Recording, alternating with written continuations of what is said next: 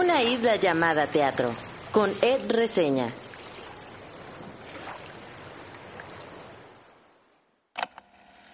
A veces siento que recuerdo más las actuaciones dramáticas, por así decirlo, aquellas que apelan a lo emotivo y que en ocasiones hacen llorar, ya sea desde el gesto grande o desde algo sutil y contenido. Pero, ¿qué pasa con aquellas interpretaciones que nos hacen reír, que nos sacan una sonrisa o que nos sorprenden, que llenan de luz y movimiento el escenario creando personajes entrañables? Recuerdo a José Luis Rodríguez Guana en La obra que sale mal, a Cecilia Ramírez Romo en Violencia, o a Rogelio Suárez como Lupita en Mentidrags. Recientemente me acuerdo de Cristian Magaloni en Los Aliens y de Juan Fonsalido como el espantapájaros en El Mago. Pienso en que todas esas actuaciones que mencioné crearon a sus personajes desde procesos complejos, tan bien construidos, que lograron un impacto, al menos en este espectador, y no creo que sea el único. Gracias por entrar en esta isla. Yo soy Ed Quesada o Ed Reseña. En mi isla recientemente hay mazapanes, están las tres temporadas de Dark y por supuesto hay teatro, mucho teatro. Como hoy hablaremos de comedia, quería hacer la intro hablando de estas actuaciones. Obviamente me faltan muchas más, pero si ustedes recuerdan otras actuaciones que les hayan hecho reír, sonreír o sorprenderse, me las pueden comentar en arroba teatro en Instagram, en Twitter o X o X. Y ahí podemos platicarlas porque seguro a mí se me pasaron varias. Al final de este episodio les contaré mis momentos favoritos de la entrega de los ACPT, que fueron el pasado 3 de octubre, los premios de teatro que reconocen a las obras y experiencias escénicas de 2022 y 2023 en la Ciudad de México, y que entrega la agrupación de críticos y periodistas de teatro. Así que dejen reproduciendo este episodio hasta el final o también se pueden saltar todo para llegar hasta allá y luego regresar a la entrevista como ustedes quieran. Pero no se pierdan el chismecito porque va a estar bueno. ¿O no? La entrevista conversación de hoy es con Carlos Alexis, actor, director, hace cabaret, hace teatro, hizo televisión y justo este episodio siento que es diferente porque hablamos principalmente de comedia y cabaret y de los espectáculos de cabaret de 10, que es el proyecto de Carlos Alexis. Pero creo que esta entrevista es un poco más de trayectoria. Me contó de sus inicios en la comedia, de la televisión, de cómo llegó a estudiar actuación. Hablamos de sus referentes en la comedia y el cabaret, de las características y el estilo de su humor y además también hablamos de teatro, porque una isla llamada teatro, me contó un poco de La generación de inservibles, esa obra que se presenta los lunes en el Foro Shakespeare y de la cual forma parte como elenco. Y pues mucho chismecito, se puso buena la cosa, hasta salía albureado. Así que sin más, vamos a conocer la isla de Carlos Alexis.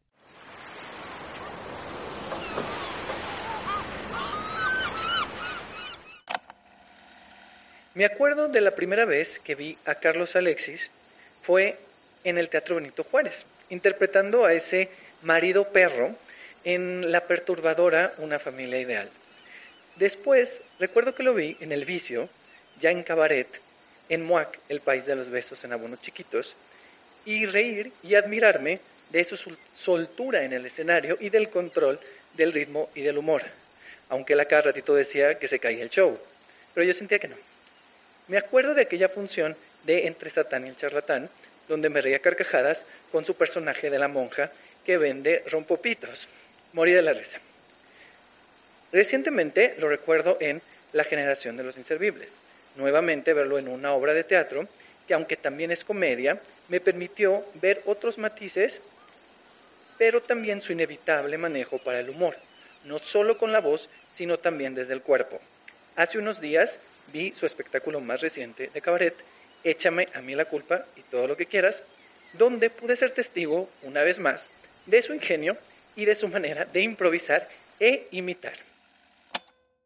Hoy nos acompaña en esta isla llamada teatro Carlos Alexis. Eh, ay, muchas gracias, Ed. ¿Cómo estás? Pues muy feliz, emocionado y, y nervioso porque escucho el podcast. sí lo Ah, escucho. Sí lo escuchas. Lo escucho. Yo estoy más nervioso por eso, entonces. Ah, no, sí, he escuchado ya varias y me hace muy feliz estar aquí. Ay, muchas contigo. gracias por haber Muy venido y, y, y es en serio, o sea, todo esto que digo siempre en las intros es, es de verdad, porque a mí me impactó mucho cuando vi, y te lo decía ahorita fuera del aire, como ver tu Sí. cabaret como tan joven y tan fresco. Yo, los que saben y las que saben, Sí. no soy tan... Al principio, antes no era tan seguro del cabaret. Y en un punto dije, tengo que empezar a ver más cabaret. Me empecé a acercar con el cabaret de Minerva Valenzuela, con el cabaret de, de Mariano, de Laura ahí en Parafernalia. Entonces como que empecé ahí a acercarme. Y luego llegué a tu cabaret y fue como de... ah, o sea, como que...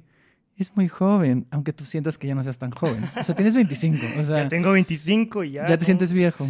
Ya no se le considera joven a alguien de 25, pero sí. Eh, eh, Eres joven. Aparte, te ves, te ves muy chamaquito, o sea, en buen sentido. ¿eh? Entonces, entonces digo, dije, tiene que venir al podcast. Y ya nos, ya te había dicho en algún momento, ¿no? O sea, te dije así de, en algún momento vamos a hacerlo. Y mira, ya, ya un poco al final del año. Se ya- nos hizo. Pero ya se nos hizo que, que Pero estuvo acá. bien porque pudiste ver más. Exacto. Es que ese era el plan. El plan era poder ver más. Porque justo esta entrevista va a ser un poco diferente. Ok. Así que te va a llegar diferente. Y para empezar, te quiero preguntar algo. ¿Cuál es tu primer recuerdo de la comedia? O sea, el primer momento que tú recordaste de, ah, eso es comedia, o que tú te diste, que tú te diste cuenta que tú estabas generando comedia. Bueno, el primer recuerdo de la comedia que yo haya visto, en principio, viene de la televisión. Eh, crecí viendo mucha televisión por mi papá, justo porque él me ponía los programas que él veía de niño. Mm. Entonces yo crecí mucho con Anabel, con este, con chiquilladas, con los polivoces, sobre todo, los polivoces. Entonces, eh, mi papá los imitaba en la casa y entonces eh, o me hablaba con esas voces y así, me ponía mucho, mucho eh, ese tipo de humor. Y pues yo inevitablemente también comenzaba a, a imitar a esos personajes y comencé a aprender también cómo es que, cómo es que se hacía, pero sobre todo el ritmo en el que trabajaban. Mm.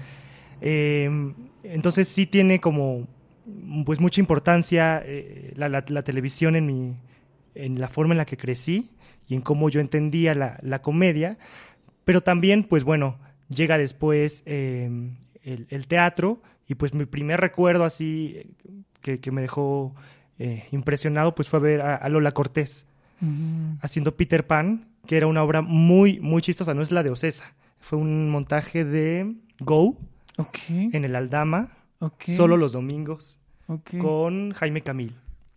Era. Jaime Camil, los Masca Brothers y Lola Cortés. Y era comedia.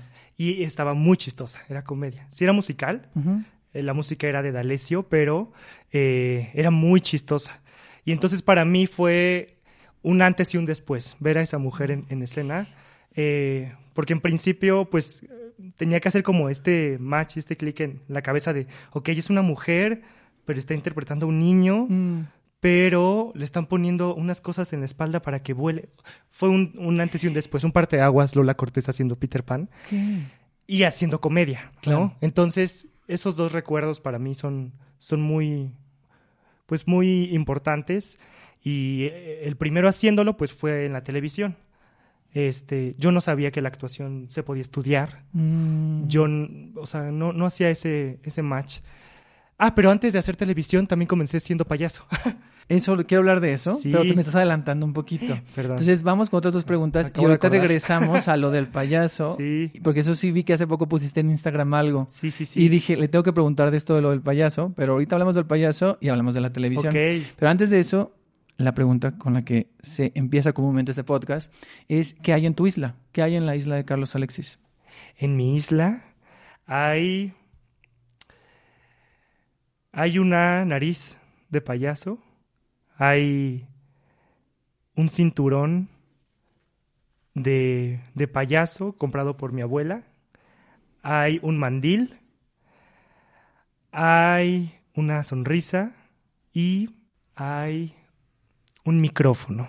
Ya te contaré por qué. Ok, ok. Sí. Sí, Siento que todos tienen, son como símbolos o iconos, Sí. ¿no? De algo importante. Ok, bueno. Eh, ¿Me quieres contar después lo del micrófono o ahorita o, des- o de- o qué representa el micrófono? Eh, es que de niño yo tenía una fijación con los micrófonos desde la primaria y entonces, o sea, yo buscaba siempre la oportunidad de tener uno en la mano y eh, o ya sea de, de- de diadema, de estos que te ponen aquí en la camisa, etcétera. Entonces, o, o los dibujaba mucho en mis apuntes, por ejemplo, de la primaria. Yo decía, algún día yo voy a estar en un escenario, pero solamente por eso, por utilizar un micrófono. Eh, de ahí también mi interés de niño, como de ser algún día conductor de televisión, etcétera. Entonces, el micrófono siempre fue como algo, eh, pues muy interesante para mí. O sea, sí, es, es un elemento muy importante. Muy importante. Hasta claro. la fecha. Amo los micrófonos. Ok, sí, estás frente a un micrófono y bueno, Y se, me nota, encanta. se nota también que te gustan los micrófonos.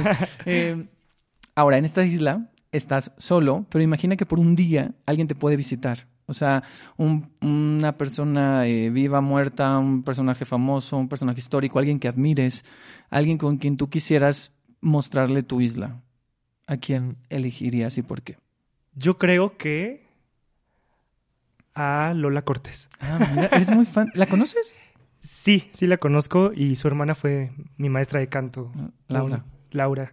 Y este, iba muy seguido a su casa. Ah, ok. Sí. ok, ok, ok. Pero ella no sabe nada, o sea, ella no sabe que por ella tal vez también me decidiría estudiar actuación. O sea, no, no sabe que eres como su re- tu referente, que es tu referente, pues. No, no. Mm. Y nunca le expresé mi que, que soy fan ni Sí, nada. sí, como que. Ajá, sí. Era Mantenías una convivencia distancia. muy, muy formal. Sí, sí. Pero me gustaría decirle que, que gracias a, a que la vi por primera vez en, en escena, eh, decidí hacer muchas cosas, incluso he tomado decisiones en, en escena y formativas a partir de lo que, de lo que ella hace Ok. y de lo que ella eh, pues me deja y me toca cuando la veo en el escenario. Ok, qué Sí. padre. O Lola sea, Cortés. tenemos un fan de Lola Cortés, perfecto.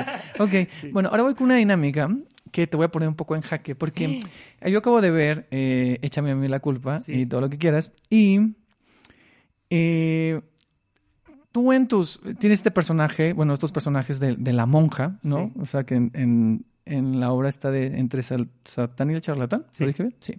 Y la de Échame a mí la culpa, pues aparece una monja y esta idea como de pues una crítica un poco hacia la religión, pero también esta figura como del confesionario, ¿no? Entonces, esta dinámica es un confesionario. Ok. Entonces, eh, te voy a hacer algunas preguntas. Son de respuesta rápida, corta. ¿eh? Lo primero que se te ocurra.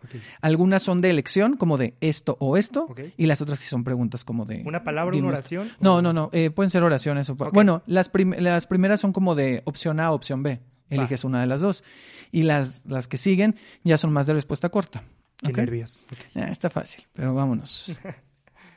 ¿Cantar o bailar? Cantar. ¿Chismecito por redes sociales o chismecito en un lugar tomando o comiendo algo? No, en un lugar con un café. Muy bien. ¿Transporte público o taxi de aplicación? O sea, Uber. Transporte público. ¿Televisión de antes o televisión de ahora? De antes, de los ochentas.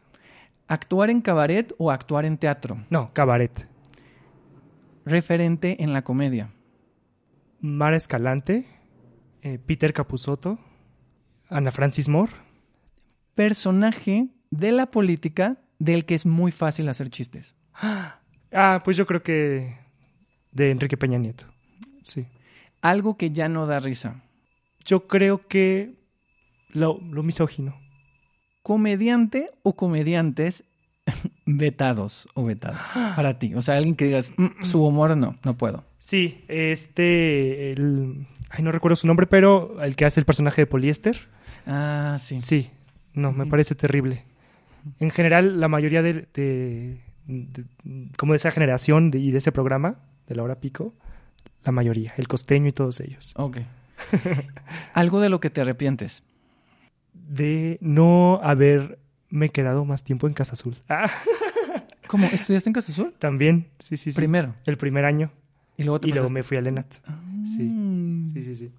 Y rápidamente, ¿por qué te arrepientes? O sea, Porque la estaba pasando muy bien, fue una gran etapa, fue un gran año y como que el instinto me hizo hacer examen a Lenat, pero lo hice sabiendo que quería seguir en Casa Azul. Y entonces el primer año no lo disfruté tanto, en la ENAT. en Lenat, Mm, exacto. Qué interesante. Pero me hubiera, que- me hubiera gustado quedarme un ratito más. Ok. Sí. Algo que no soportas de los boomers.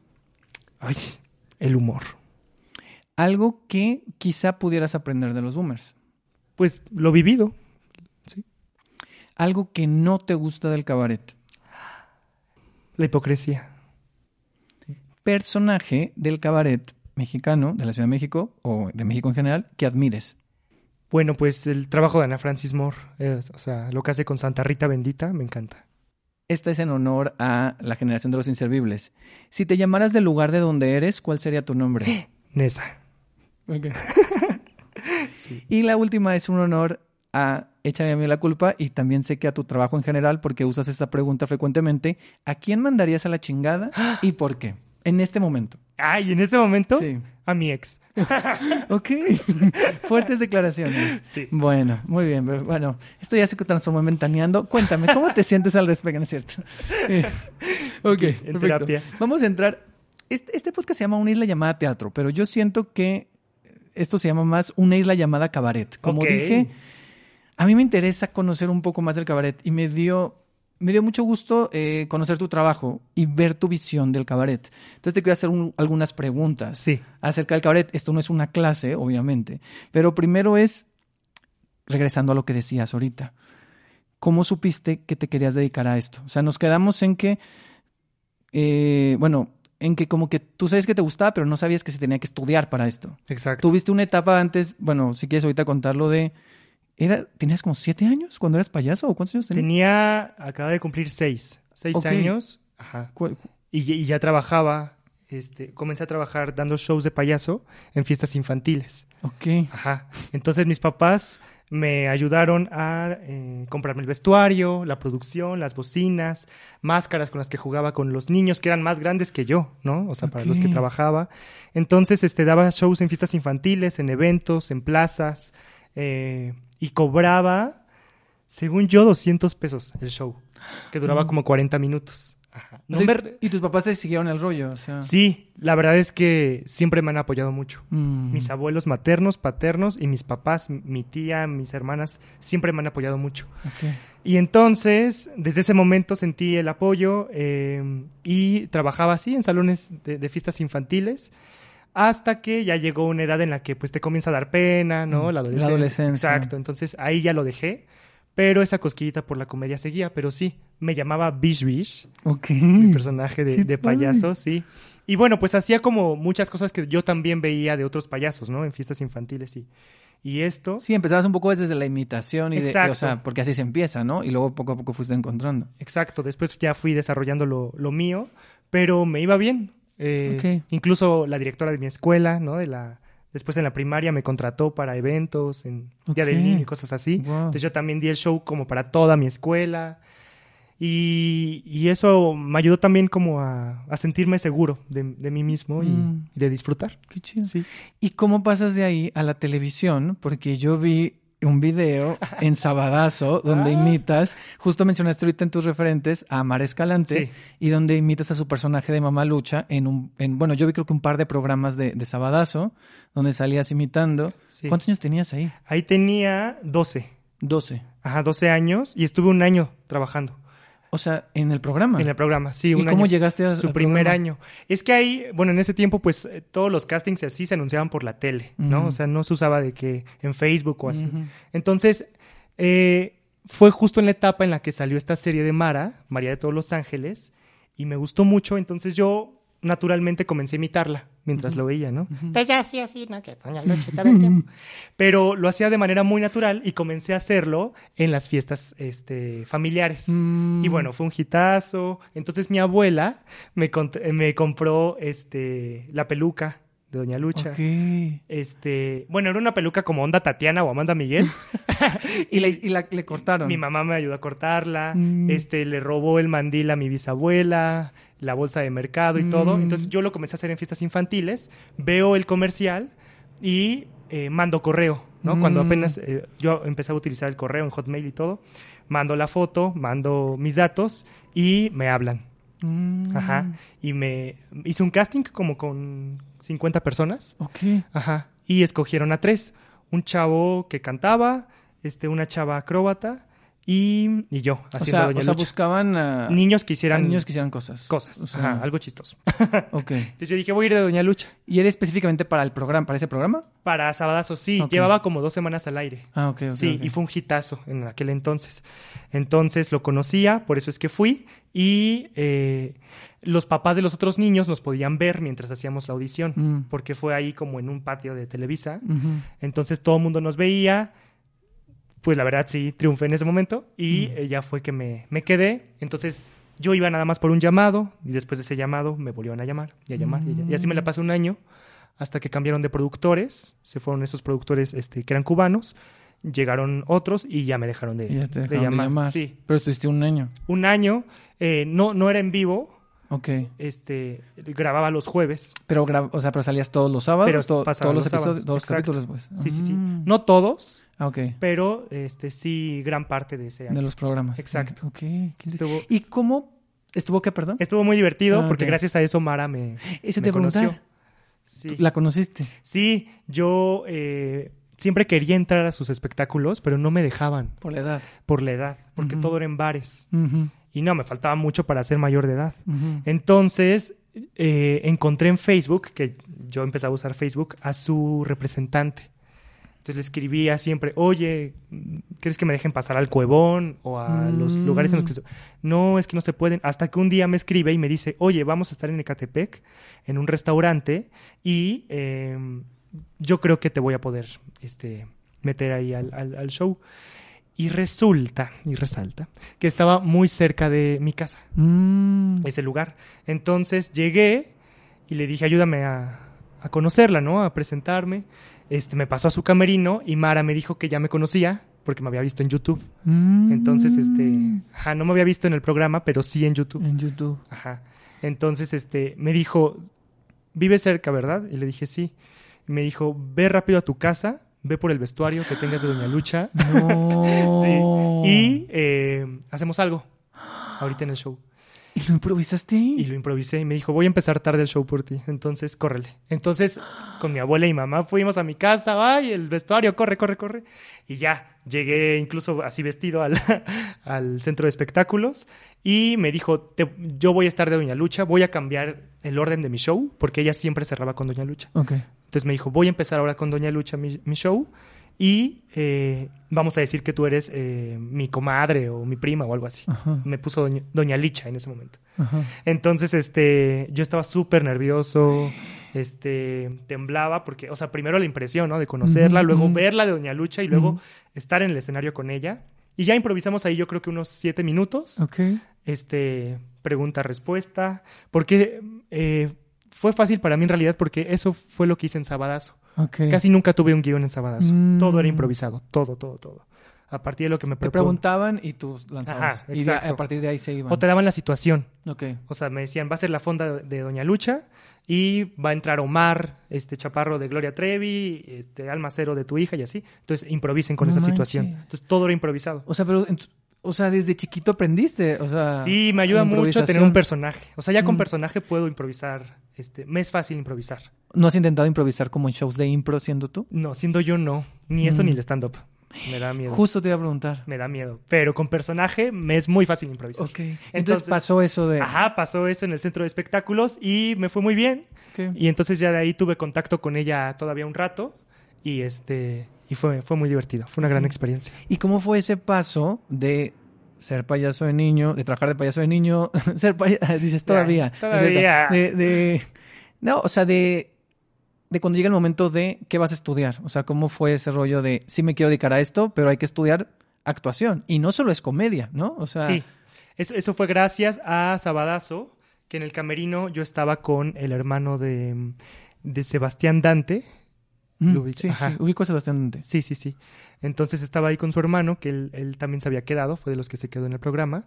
Y un día no pudo ir la mamá de, de Sebastián, entonces fue Sebastián a cuidar a su hermano y él me dijo, métete a esta escuela, que era la escuela de Carlos Espejel. Mm, Y Sebastián estudió ahí muchos años, Mm. muchos años ahí. Entonces me dijo, métete y este, te va a gustar. Entonces justo coincide con que eh, Carlos y su hermano contactan a la producción para invitarme a estudiar en su escuela y si yo estudiaba me iban a dar un- una beca. Entonces lo Mm. acepté porque para mis papás siempre había sido como una idea esto de que estudiar actuación era muy caro. Mm. Era algo muy, muy caro, ¿no? O Mm. sea, incluso pensaban que, eh, pensaban que estar en el CEA iba a ser algo muy caro Mm. y no sabían que era gratis. Pero entonces gracias a eso es que puedo comenzar a, a estudiar y ahí pues me entero en realidad que... Porque para- en mi cabeza no pasaba eso, ¿no? Para mí era algo muy natural, Mm. ¿no? O sea, llegar imitar, hacer reír y todo, hasta que me entero que se estudia. Mm. Y fue gracias a, pues a Sabadazo, a Sebastián y a Espejel. Y después de ahí ya fue la parte de Casa Azul y luego... Y no, no, no. Yo le seguí el paso a Sebastián Mm. porque dije, ah, ok, de aquí se- pasó él a CEDART. Entonces, eh, gracias a él conozco el CEDART y hago examen de admisión. Que es en, eso en la prepa, ¿no? Es la prepa ajá, de, de Bellas Artes. Entonces, gracias a, a CEDART, yo conozco otro tipo de teatro, ¿no? Porque para Mm. mí, pues todo ese tiempo, todos esos La años, televisión era. y la televisión, todo ese tiempo para mí era teatro, Bella y Bestia, todo lo Disney, ¿no? Mm. y la televisión. Y luego en esa escuela, eh, las obras, ajá, como La Cenicienta, Pinocho, Bella y Bestia y todo esto, las adaptan mucho a la actualidad. Entonces, Mm. tú puedes hacer como chistes sobre lo que está pasando, ¿no? Que era algo que yo disfrutaba mucho. Entonces, eh, en CEDART me entero que existe otro tipo de teatro Mm. y gracias a CEDART conozco el Centro Cultural del Bosque y Mm. conozco el helénico y escucho por primera vez Stanislavski y escucho por primera vez que existe un señor que se llama Luis de Tavira, ¿no? Mm. Entonces, gracias a eso, es que conozco ya otro mundo completamente y dije, esto me gusta. Y es muy padre porque siento que justo, o sea, para introducir a un poco el- tu cabaret y tu humor, siento que eres una mezcla de esos dos mundos. Sí, O sea, siento que eres una mezcla de algo que viene muy de la televisión y de la cultura Sí. mexicana y algo que pudiéramos dar mucho también como de algo más culturalín, ¿no? Por así decirlo. O sea, como que son dos universos que están ahí mezclados. exacto. Sí, yo agradezco haberme topado con esos dos mundos porque gracias a eso puedo este, hacer mi cabaret que, Sí, que justo. ahora hago, ¿no? O sea, y, y sí, no he querido soltar todavía eso como el, el payaso, ni los referentes de la televisión, ni lo mexicano, porque eso me ha permitido conectar con.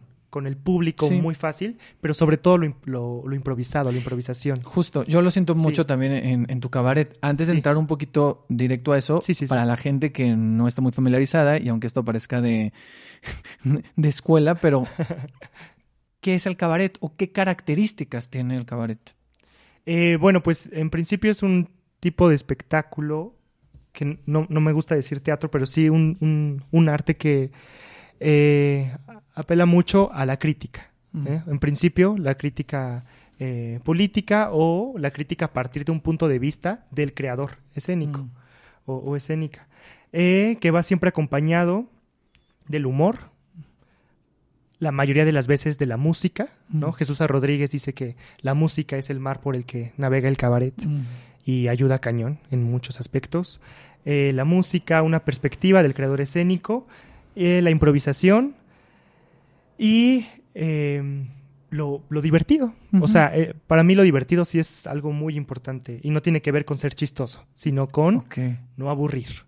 ¿no? O sea, es una regla muy importante, no aburrir, que es algo de lo que hablaba, hablaba mucho eh, Brecht y esto lo aprendí gracias a Alejandro Vélez.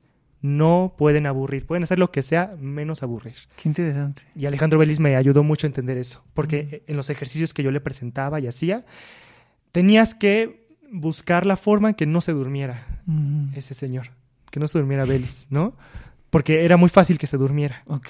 Entonces, ¿cómo hacer que no se duerma? Bueno, buscando mil estrategias No y eso lo he aplicado hasta la fecha. Ok. no dormir. Y, y justo esto que decía de, de- del inicio, de que te escucho en tus espectáculos que haces este chiste de se nos va a caer el show, no sé qué, sobre todo cuando tienes momentos de interacción, ¿no? Sí. Que son estos momentos de interacción donde el ritmo, de repente, si la gente que está en el público tarda en llegar o tarda en hacer, se tarda en hacer algo, Exacto. como que el ritmo se cae. Exacto. ¿Qué cosas, eh, eh, esta pregunta la voy a adelantar un poco, pero Sí.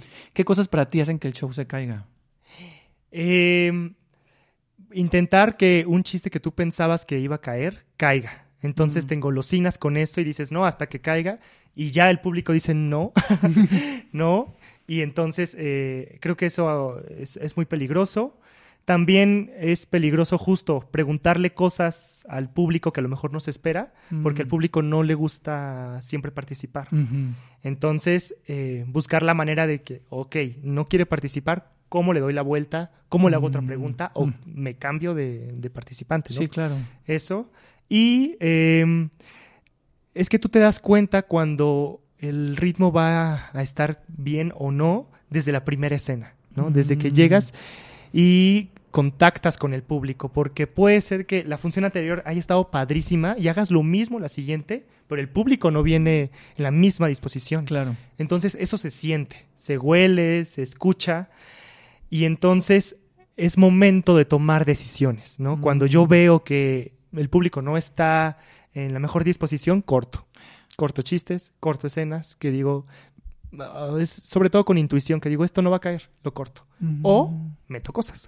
Claro. sí, Qué interesante, sí, sí. sí, sí, pero nunca igual, nunca Sí, no, no, igual. no, y siempre cambia. Exacto. Ahora, hay una pregunta que me interesa mucho hacerte que es, desde tu visión, ¿cuáles crees que son? Porque yo sí creo que hay, pero desde tu visión, ¿cuáles crees que son los mitos o los prejuicios, más bien prejuicios, que se tienen del cabaret? O sea, porque creo que entre mismos teatreros y teatreras pasa. O sea, ¿qué mitos y prejuicios se tienen acerca de, ah, el cabaret es así, es esa, es así, y entonces por eso no me acerco, ¿no? Sí, pues que es algo fácil de hacer. Ajá, es algo fácil de hacer. Eh, a mí ya no me tocó esta, esta etapa que mucho platican los, los cabareteros de eh, que lo veían como un género menor o como un género que hay, este... ¿Tú sientes que ya no es un género menor? ¿O que ya no se ve de esa manera? Yo creo que se ve menos de esa manera. Sí, sí, sí. Pero creo que también se le ha dado la, la importancia en muchos lugares en los que antes no, no había. Entonces, yo ya no me topé tanto con eso, por ejemplo, en la escuela. Mm. pero todavía eh, eh, me, he lleg- me he topado con comentarios en los que la gente sí piensa que es algo fácil de, de hacer o de construir, sobre todo los personajes. ¿no? Mm. Pero eh, justo en la ENAT no me tocó nunca escuchar algún comentario así de maestros, ¿no? Me tocó más de compañeros compañeros, ajá, que tampoco te- es que tiene mucho que ver con que no tienen una idea de lo que es el cabaret o nunca lo han visto, entonces este lo relacionan con, con lo chistoso, lo fácil y ya, ¿no? Pero afortunadamente por parte de los maestros siempre me tocó ver un respeto por, por este tipo de. De espectáculos. ¿Y cuál fue tu acercamiento al cabaret? O sea, ya cuando estabas estudiando en la ENAT, o sea, ¿cuál fue tu acercamiento ya, o sea, más allá de la televisión y de lo del payaso? O sea, esas son, son cosas que ya Sí. traías tú, pero ¿cuándo fue que fue tu primer acercamiento que lo viste y que dijiste, esto, esto es? Fue en un momento de mucha confusión eh, cuando entré al ENAT, Mm. el primer año, que yo estaba muy confundido de qué quería hacer, ¿no? Me iba muy bien en la en, en los ejercicios de realismo en Casa Azul Mm, con mm. Claudia Ríos, me iba muy bien. Entonces yo dije, pues a lo mejor mi camino es por ahí, pero no estaba tan convencido porque seguía esa cosquillita de la comedia musical Mm. seguía esa cosquillita del humor, de lo chistoso. Pero también decía, bueno, a lo mejor no es por ahí porque veo que me está yendo bien. Entonces paso al ENAT y en el examen de admisión, en, en la fila, este, me dijeron, no, se va a retrasar un poco esto, entonces regresen una hora. Entonces me fui a, este, a, la, a Paso de Gato y compré ahí el libro de, de Ceci Sotres en lo que hacía tiempo, ¿no? De. Introducción al Cabaret con Albur.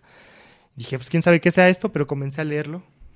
Eh, un poco como para quitarme los miedos del examen de, el miedo del examen de admisión, ¿no? Y- Ujú. y, hacer tiempo.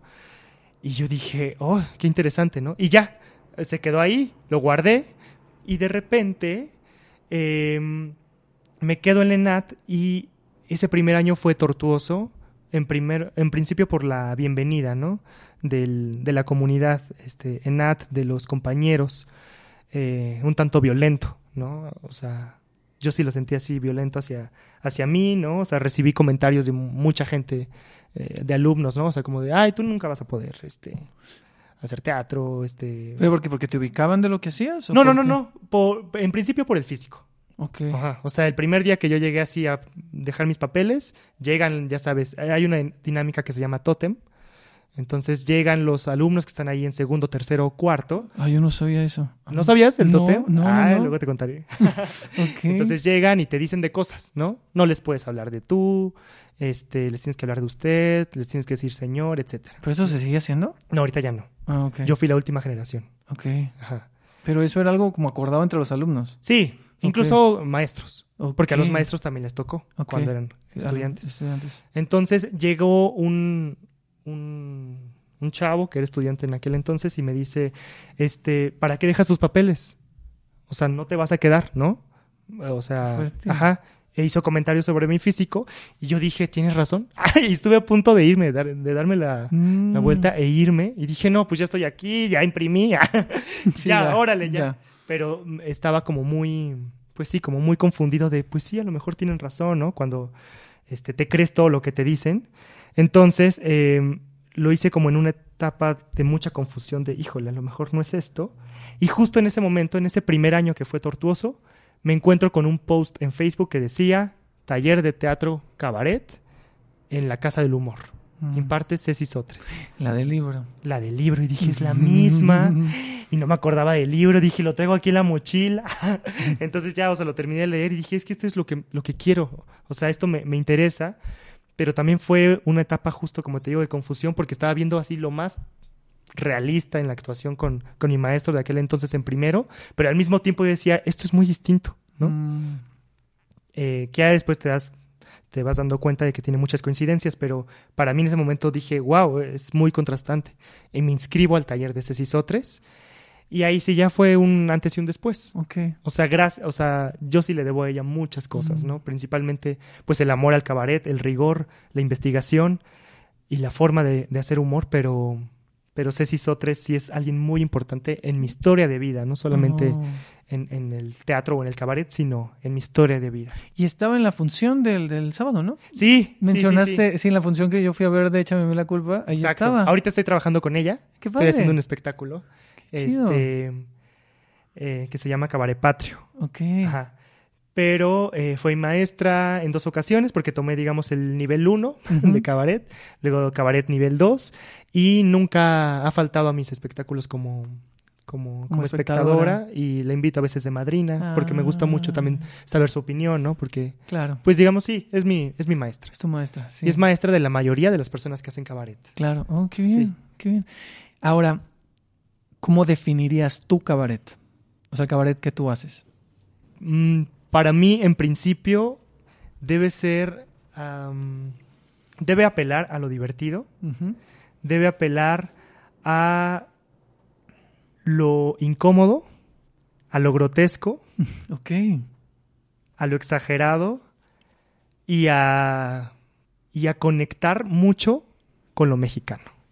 Ok. Sí. Conectar mucho con lo mexicano. Sí, sí, sí.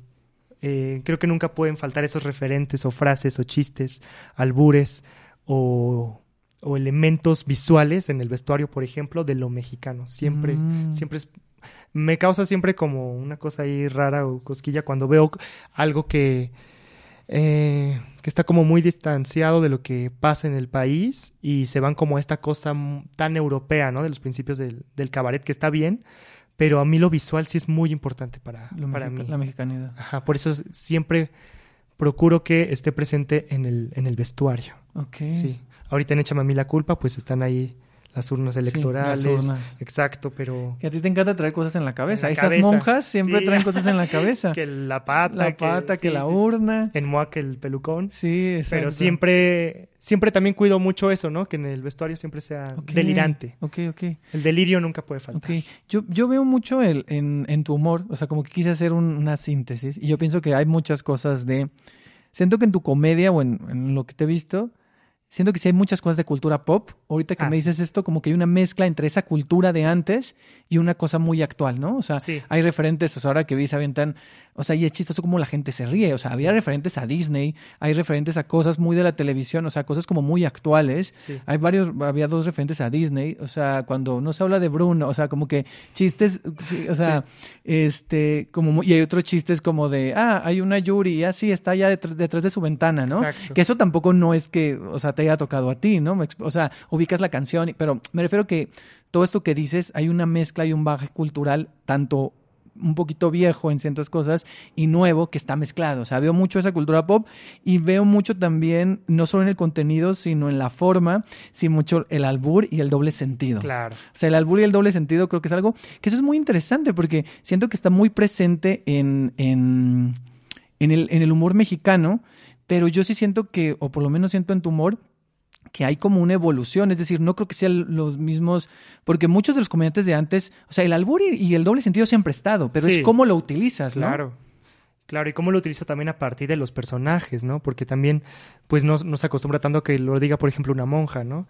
Pero también buscar la manera justo de que no caiga en esta parte, este, eh, misógina, ¿no? Ni machista, eh, o también homofóbica, ¿no? Que es algo, es un humor que vimos mucho tiempo, Mucho tiempo con los comediantes principalmente de la televisión, pero el albur es que siempre ah, siempre me gusta mucho verlo. O sea, yo como espectador de cabaret me encanta, me encantan los albures, porque incluso están presentes en, en los títulos, ¿no? O sea, este están muy presentes. eh, Un gran ejemplo son las reinas chulas, ¿no? Casi siempre vas a ver un albur en sus espectáculos. En, En los títulos. en los títulos de los espectáculos, que es muy importante, ¿no? O sea, el de chichis para la banda o qué bonitos ojos tienes o cosas así, este, siempre está, está presente y Está es algo que me encanta.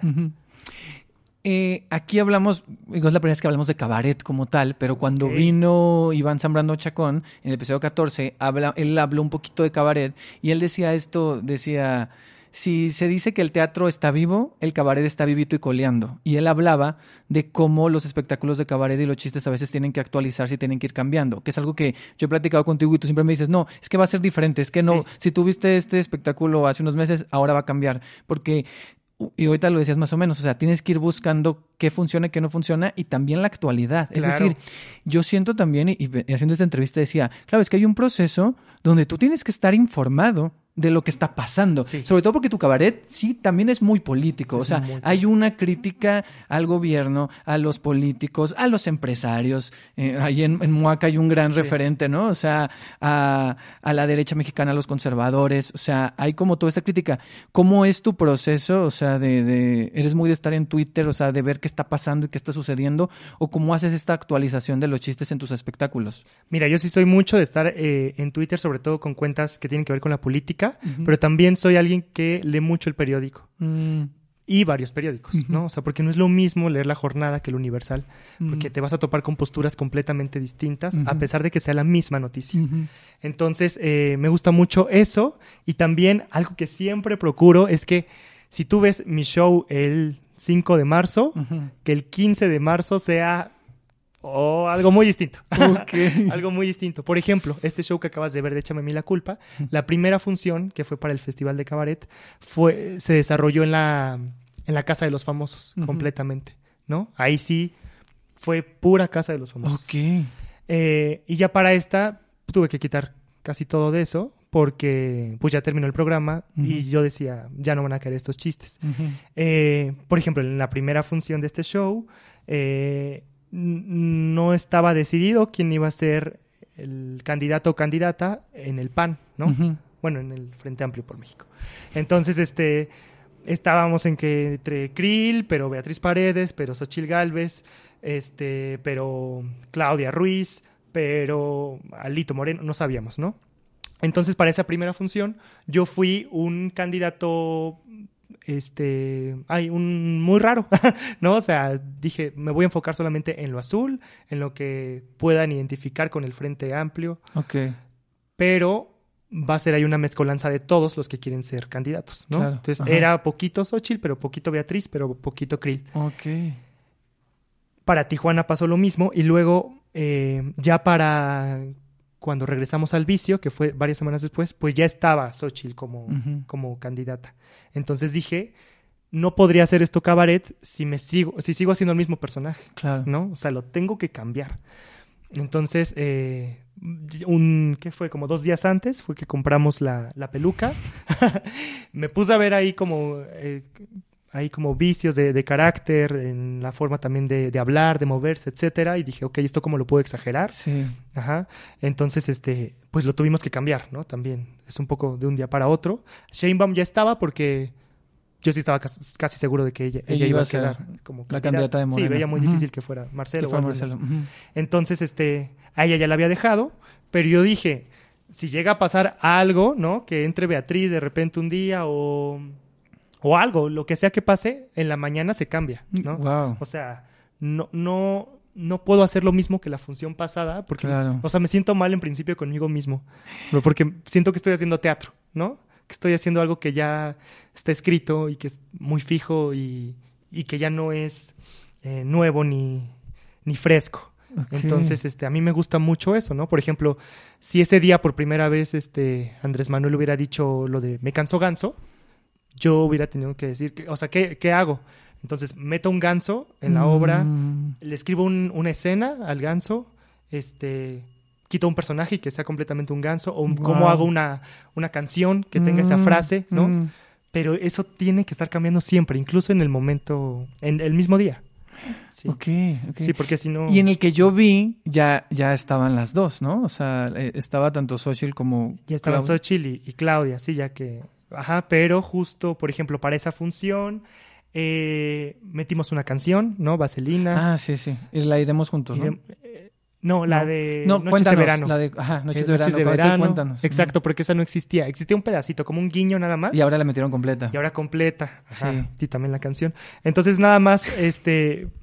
Es como cosa de ir cambiando cada... ¿Me acabas de alburear? No, no, no, no. no. Bueno. A ver si no me cortan.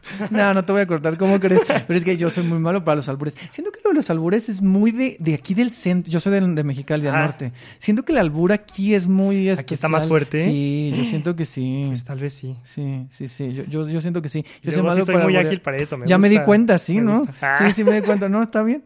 Este... Dios mío. No, no, adelante, no pasa- porque luego en este en este podcast nos ponemos muy serios, entonces Ah, está sí. bien que se ponga la, la, la, aparte venimos de un episodio un poco más denso, Ajá, entonces eh, no, está mejor eh, meterle un poco de humor, por eso hay que hablar de cabaret y de todo esto, Exacto. y hay que hablar de la comedia y de, de esta pregunta, se- te la quería hacer porque creo que es un tema, ¿no? O sea, de si lo políticamente correcto hace que acaba con la comedia, ¿no? O sea, estos comediantes que dicen, no, pues es que ya no se puede hacer chistes de nada, pues entonces de qué nos vamos a reír, ¿no? Y entonces es, o sea, ¿tú qué piensas de esto? Que sí lo políticamente correcto hace que ya no se pueda hacer chistes de nada y que la comedia esté muriendo, por así decirlo. No, mira, yo gracias al cabaret justo entendí eso, ¿no? Que, que había cosas y chistes y palabras y este ideas que ya no estaba chido este reírse de, de eso y entonces el cabaret te ayuda también a darte cuenta cómo le puedes dar la, La dar la vuelta. ¿no? Eh, incluso pueden ser situaciones que ya conocemos, ¿no? De este humor eh, misógino y cómo le puedes dar la vuelta para que eh, también en la conciencia del espectador quede otro, otro mensaje. Entonces, yo creo que el- la gente que piensa que, que lo políticamente correcto está terminando con, con el humor, creo que tendría que darse una vuelta por conocer otro tipo de, de, de humor justo, de espectáculos, etcétera. Eh, tiene también ahí que ver con, pues no sé, con, con miedos a lo mejor de que eh, se termine como lo que es fácil, ¿no? Claro. Porque es, un- es una risa muy fácil, ¿no? O sea, sí es probable que la gente se ría con ese humor misógino, Sí. es muy probable. Entonces también estos comediantes Sí, el humor Entonces- misógino, el humor homofóbico, lo que decías, Exacto. ¿no? Siento mucho también ese miedo, o sea, cuando veo entrevistas, ¿no? Que hace poco que, que pasó lo de lo de Wendy y entrevistaron a, Mm. a- a comediantes de Televisa, yo, yo noto ahí un miedo, ajá, por, Mm. porque se termine ese tipo de humor, ¿no? Eh, lo, lo noto por parte de los, de los comediantes, justo. Sí, porque dices que es un humor, o sea, es como un humor fácil y siento que también es un humor que durante mucho tiempo se estuvo burlando de las poblaciones vulnerables o vulneradas más bien y que ahora lo que yo veo en el, mucho en el cabaret y en tu cabaret y en el cabaret en general es que hay una crítica y una burla hacia el poder, o sea, hacia el que está en el poder. O sea, es decir, el chiste funciona o el chiste es cuando te estás burlando del poderoso, del que, del que, del que tiene el poder. O sea, ya sea el gobierno, ya sea un empresario, ya sea, ¿sabes? O sea, cuando te estás burlando de eso, del privilegio y de ese poder, yo siento que es cuando el chiste funciona, ¿no?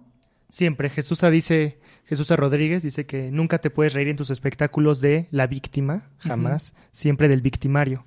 Y eso lo aprendí desde el inicio, ¿no? Entonces eso me, me ha ayudado también mucho a cuidar el texto, porque es muy fácil que este, se te caiga el discurso y todo. Pero el, el cabaret en realidad siempre debe ser incómodo para, Mm. para el poderoso, siempre.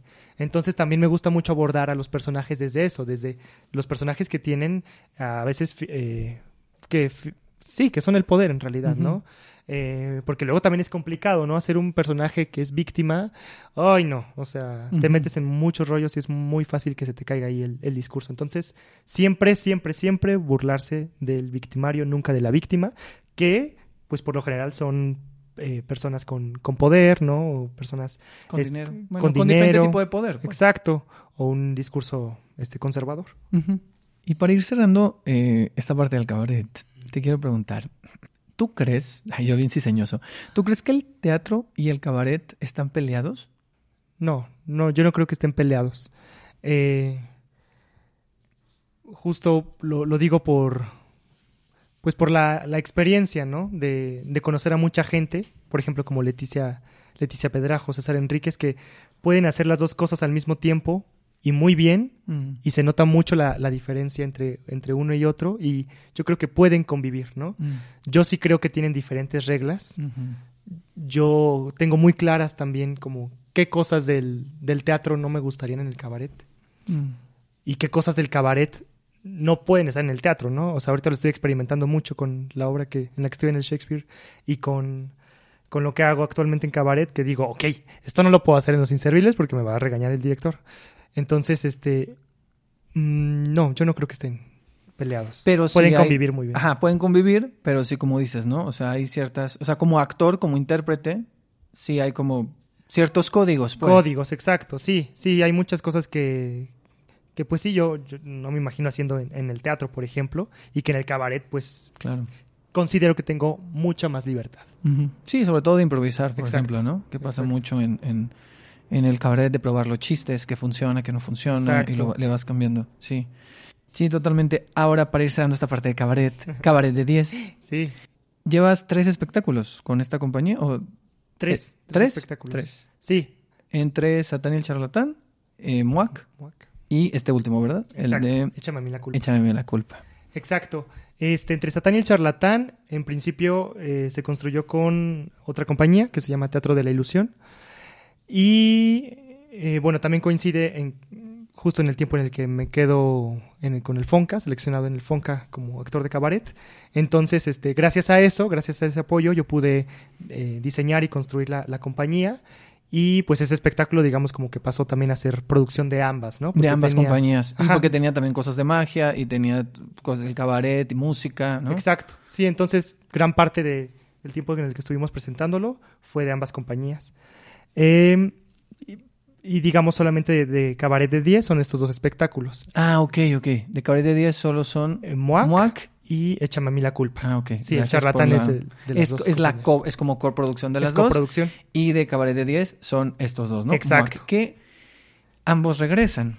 Ambos regresan. Ambos regresan. Entonces, quiero hablar primero del que regresa primero, porque va a haber una función por ahí el 5 de noviembre. ¿Sí? Sí. 5 de noviembre en el Teatro Bar El Vicio, el que yo acabo de ver, que es Échame a mí la, cul- Échame a mí la culpa y todo lo que quieras, donde ahí compartes con Mónica Magdiel y con Daniel Bertier, Así es. Que están increíbles. Un saludo a los dos, a los dos, Ay, porque sí. están increíbles. Los o sea, amo. sí, o sea, Bertier se avienta este personaje que es increíble Sí. de Ratito el ratoncito. ratoncito, sí, sí. Ratito el ratoncito, que está muy divertido. y Mónica Magdiel hace una imitación de. Bueno, Glorio, ojalá alguien la vea y le llame y la metan en la tele, lo que quieran, porque, o sea, su. Qué gran imitación.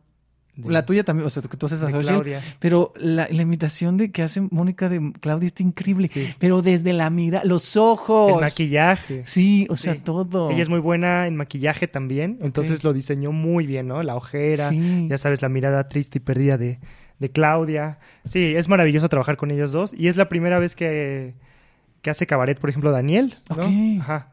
Este, lo, lo invité, le dije, ¿te avientas? Y se aventó. Y a Magdiel también, la primera vez que hizo cabaret fue con Moac. Fue con Moac. Dije, aviéntate.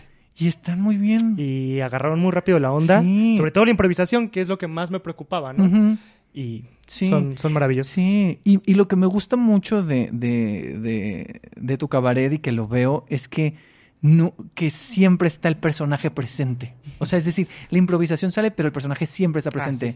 O sea, siempre lo veo. Y ahora que veía lo que hizo Daniel con Ratito, es que es increíble. O sea, se acabó la, la función, pasaron las madrinas y él seguía así.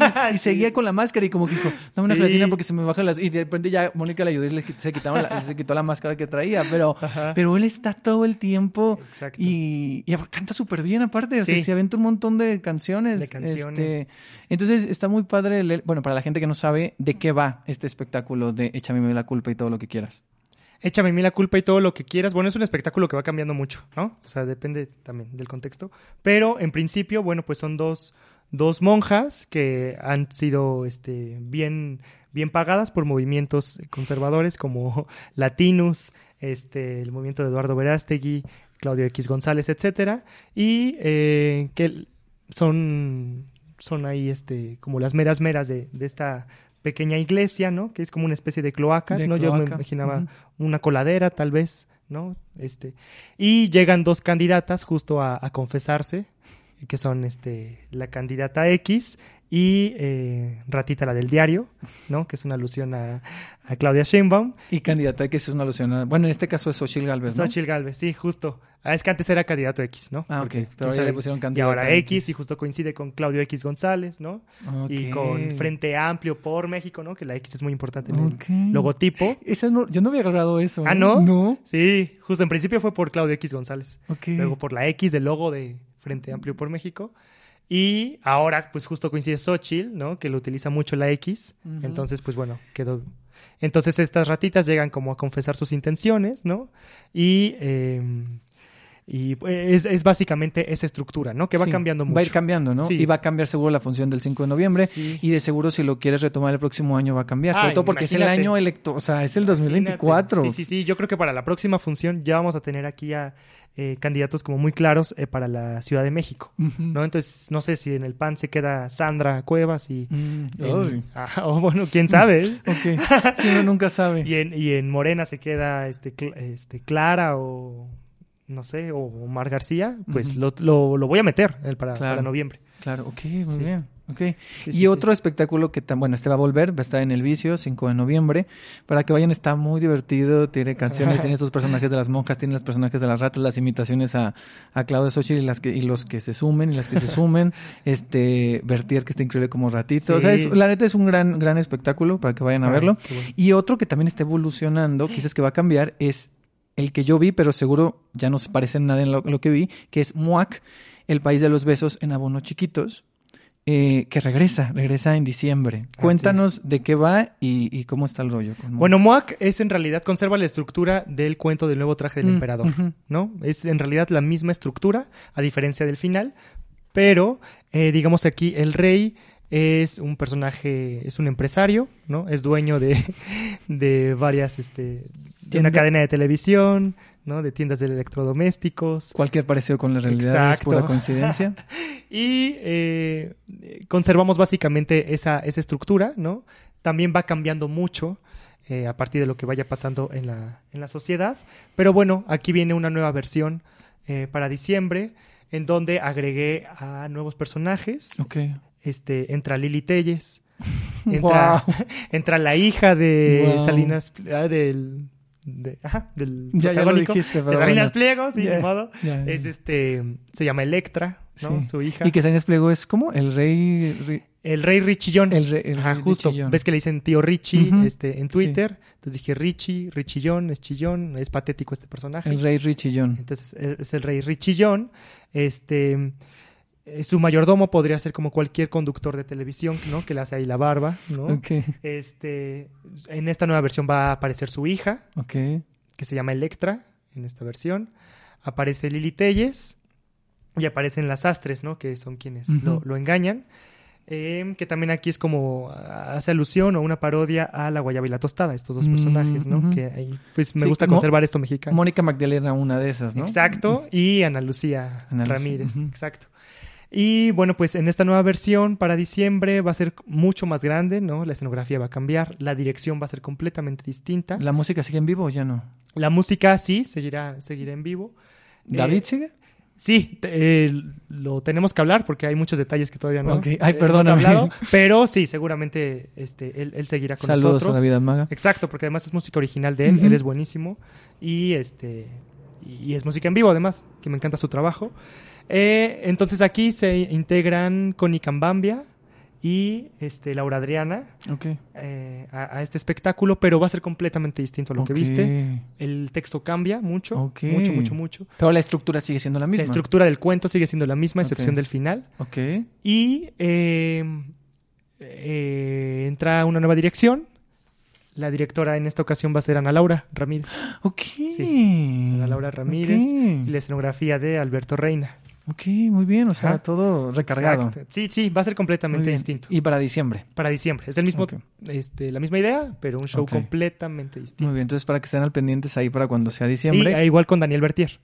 Ah, también Él va a ser el, el mayordomo. Ah, ok, muy Sí. bien. Ok, ok, muy bien. Entonces, Daniel Bertier, mira ya, ya le gustó Exacto. el cabaret. Sí, ya ya, le llegó. ¿eh? Sí, lo volví a invitar. Entonces somos Daniel, Magdiel, Laura, Connie, este, yo, eh, entra Ana Laura como directora y Alberto Reina en la escenografía y Eric George eh, sigue haciendo los vestuarios junto con Airam. Muy bien. Sí. Ok, ok. Qué padre equipo. Bueno, ahí está entonces eh, MUAC, el país de los besos en abonos chiquitos, Así que es. regresa en diciembre, En también en el vicio, ¿verdad? En el vicio En el vicio. y luego este, hay una sorpresa ahí en otro espacio. Ok, pero muy primero el bien. vicio. Bueno, entonces estén ahí al pendientes en las redes de Cabaret de 10. ¿Cuál es el de Cabaret de 10? Ah, Cabaret de 10 Ah, sí. en, en Instagram y en, en Facebook. Sí. Ok, muy bien. Ahí para que, para que chequen la función de Échame la culpa el 5 de noviembre y en diciembre eh, MUAC, que regresa. Y vamos a pasar del cabaret, porque como dijiste hace poco, estás haciendo una obra en el Foro Shakespeare ahorita. Sí. Eh, Formas parte del elenco, de este gran elenco, porque son ocho personas Bastantes. que están ahí en la generación de los inservibles. Esta obra que se presenta los lunes a las 8.30 en el Foro Shakespeare, texto de Abril Mayet y direc- dirección de Alejandro Cervantes. Alejandro Cervantes. Lo dije bien, luego se me olvida, perdón. Sí. Este, ¿qué onda? ¿Qué es la generación de los inservibles? Bueno, La generación de inservibles es una obra basada completamente en los actores, en principio, ¿no? O sea, eh, el texto se construyó a partir de muchas conversaciones. Ah, yo no sabía eso. Sí, O sea, fue como laboratorio. eh, pues sí, un poco. La dramaturgia es completamente de abril, pero se construyó a partir de muchas conversaciones en Sanborns, en cafés, en, Con ustedes. con nosotros, sí. Ah, Sí, fueron como muchas entrevistas con nosotros y entonces a partir de nuestras vivencias, de nuestros defectos y virtudes, se construyeron los personajes. Todos los personajes son muy parecidos, bueno, los principales, los de Sí, los inservibles, sí, son muy sí, parecidos a nosotros. Entonces eh, se construye a partir también de nuestra biografía, ¿no? Por ejemplo, Abril nos pidió que en una cuartilla le escribiéramos este, parte de nuestra bi- biografía y le respondimos varias preguntas junto con nuestra foto. Entonces ella pegó eh, todas esas hojas en su, Ah, yo no sabía eso. Ajá, en donde escribe y a partir de eso eh, construyó el- esta obra, La generación de los inservibles. Y eh, bueno, pues tiene que ver básicamente con nuestra generación completamente, ¿no? Los personajes tienen nuestra edad y pues somos una generación que venimos de una educación eh, teatral eh, pandémica, ¿no?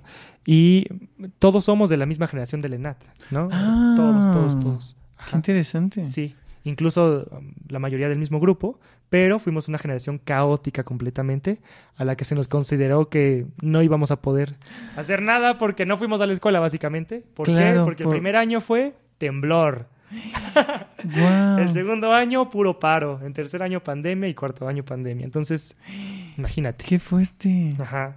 Entonces, este, pues también ahí compartimos como varios de nuestros traumas, este, dolores, eh, virtudes a partir de nuestras conversaciones, conversaciones con Abril y fue que se construyó esta, esta historia. Somos ocho jóvenes que vamos viajando en, en metro un 19 de septiembre y de repente todo se detiene y eh, nos topamos en, en ese mismo vagón del metro con otros personajes que son una generación eh, pues ya, ya mayor, ¿no? Que tienen eh, 50 años, 40 y nos topamos ahí con pues con varias diferencias, ¿no? De, de ideas, este, argumentos y, y discusiones y pues se vuelve muy divertido.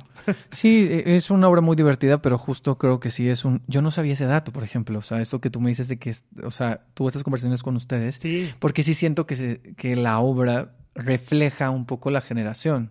O sea, Sí. yo terminé y dije, sí, Ah. somos una generación, o sea, porque al final pensé, digo, yo soy más grande que ustedes, pero, pero siento que, que es un poco engloba lo mismo, porque no nos llevamos tanto. Entonces, eh, más allá de que sí, la obra trata este conflicto de generaciones, sobre todo al principio. O sea, al principio, yo siento que la obra está como en dos partes, como que una primera parte es como esta discusión entre, a partir de esto que pasa en el metro y la discusión de estos dos grupos, ¿no? Y después ya nos centramos en esta generación de inservibles. Exacto. Y cuando nos centramos en ellos, yo al final, se estaba acabando la obra yo decía, sí, somos una generación, o sea, lo que quiera que signifique esto, o sea, entonces somos una generación deprimida y que quiere sexo, o sea, o sea, y que, y que está triste y que cuando está triste, o sea, ¿sabes? O sea, como que pienso mucho en, o sea, como que al final lo englobé y en los conflictos existenciales, o sea, en los conflictos existenciales, en los traumas familiares que acarrea, o sea, hay una parte donde, o sea, todos se empiezan a sacar todos los conflictos de cada personaje. Hay una parte de los sueños donde cada uno Claro. sueña con estas pesadillas de, que tienen que ver con su historia de vida, ¿no? Sí, este, también. entonces son como muy, no sé, es, es, es una obra que sí es una comedia, ¿eh? es una, pero sí siento que profundiza en cosas muy interesantes que le pasa a esta generación. Exacto, y cómo resolvemos nuestros problemas cogiendo. o este ahí nos ponen como dos opciones, ¿no? O se suicidan o se o cogen. Ah, me Pero- la parte de sí, es que tiene que ver con la depresión, o sea, con este mood de depresión. O de repente no, o sea, yo creo que entre medio de la depresión y la, y la, y, y, y, y coger está como esta parte de, de la fiesta, ¿no? O de como de, de bailar y como de esta parte como de com- com- cuál escaparate usas, ¿no? O sea, de qué man, qué escape buscas para, para hacerlo.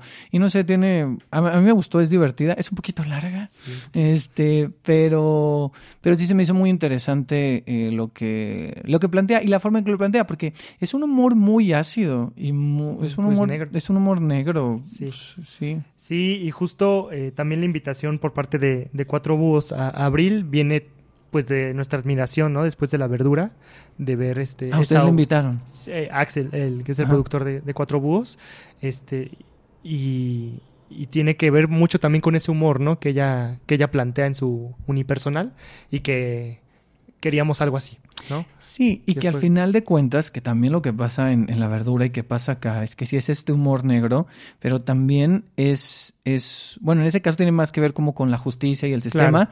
pero aquí sí es una crítica, también tiene mucho de cabaret, o sea, Ah, no, sí. no, no, no tanto en forma, sino en fondo, en el contenido, es decir, Claro. hay un momento también donde hay una crítica hacia, hacia el poder. No solo primero en esta primera parte que tiene que ver con, con las generaciones o el conocimiento, sino ya rumbo, ya después, que tiene que ver con el gobierno, con los intereses Claro. del gobierno y con una cuestión de clases muy marcada. Incluso hasta los grupos conservadores, o sea, mi personaje menciona a Lili Telles, Eduardo Verástegui, este, al PAN, ¿no? Digo, le cambian el nombre, pero también es al PAN, este, se menciona Andrés Manuel López Obrador, pero es que Abril también tiene mucho este humor, este, cabaretero.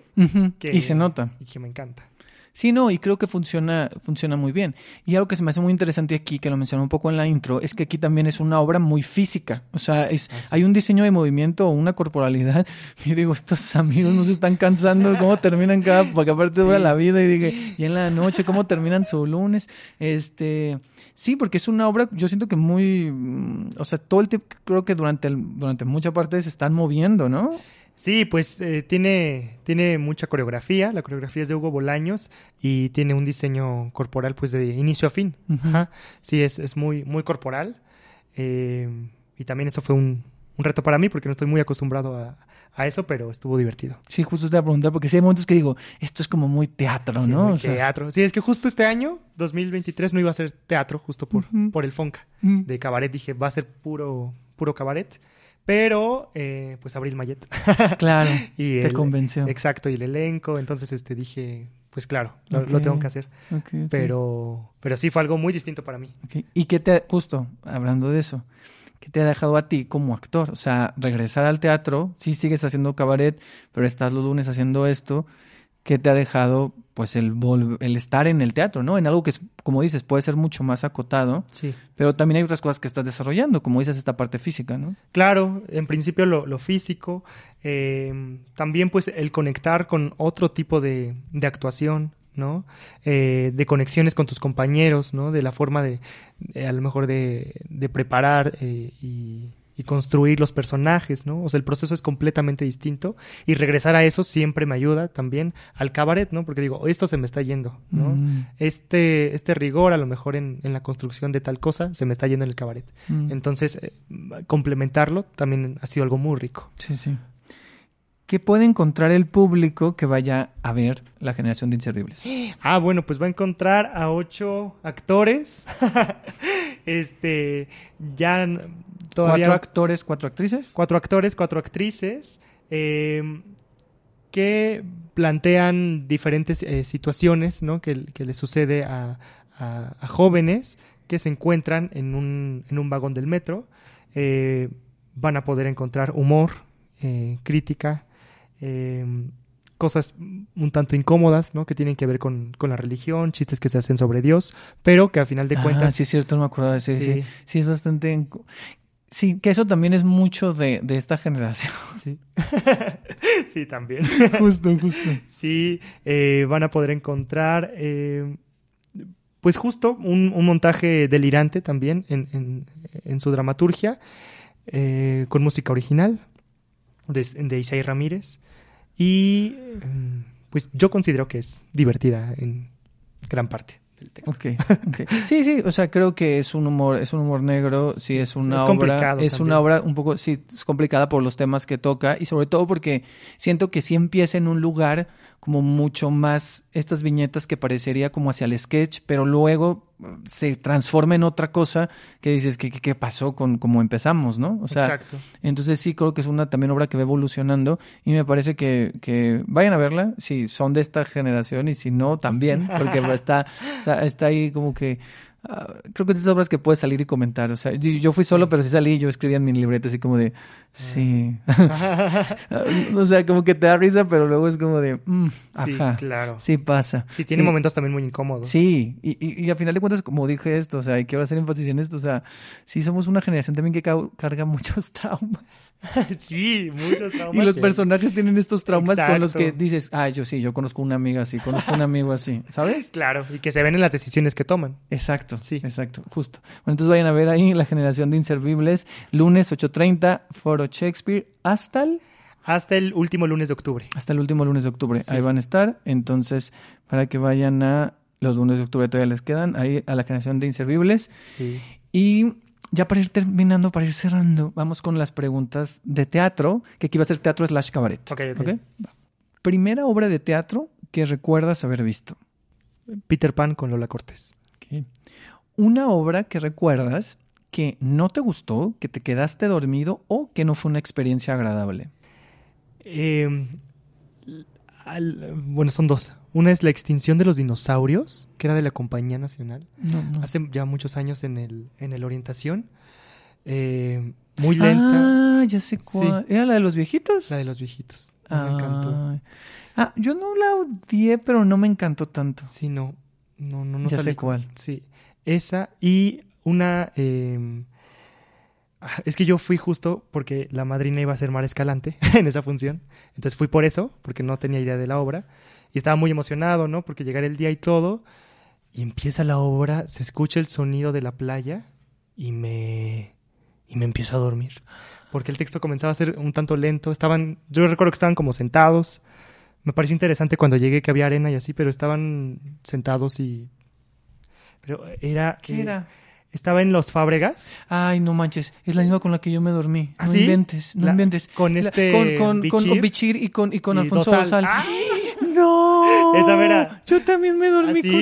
Yo ya he contado aquí que es la única obra con la que me... Bueno, hay dos. La otra no la puedo decir porque es más reciente. Ah, Y, y quiero que venga uno de los de esa Ah, obra. Entonces no puedo decir, pero era porque yo estaba, traía gripa todavía ok. ese día. Pero lo de la que tú dices es algo de la playa. Es algo Ajá, de era tal, de- era tal de la playa. No, pero el título es Tal cosa en la playa.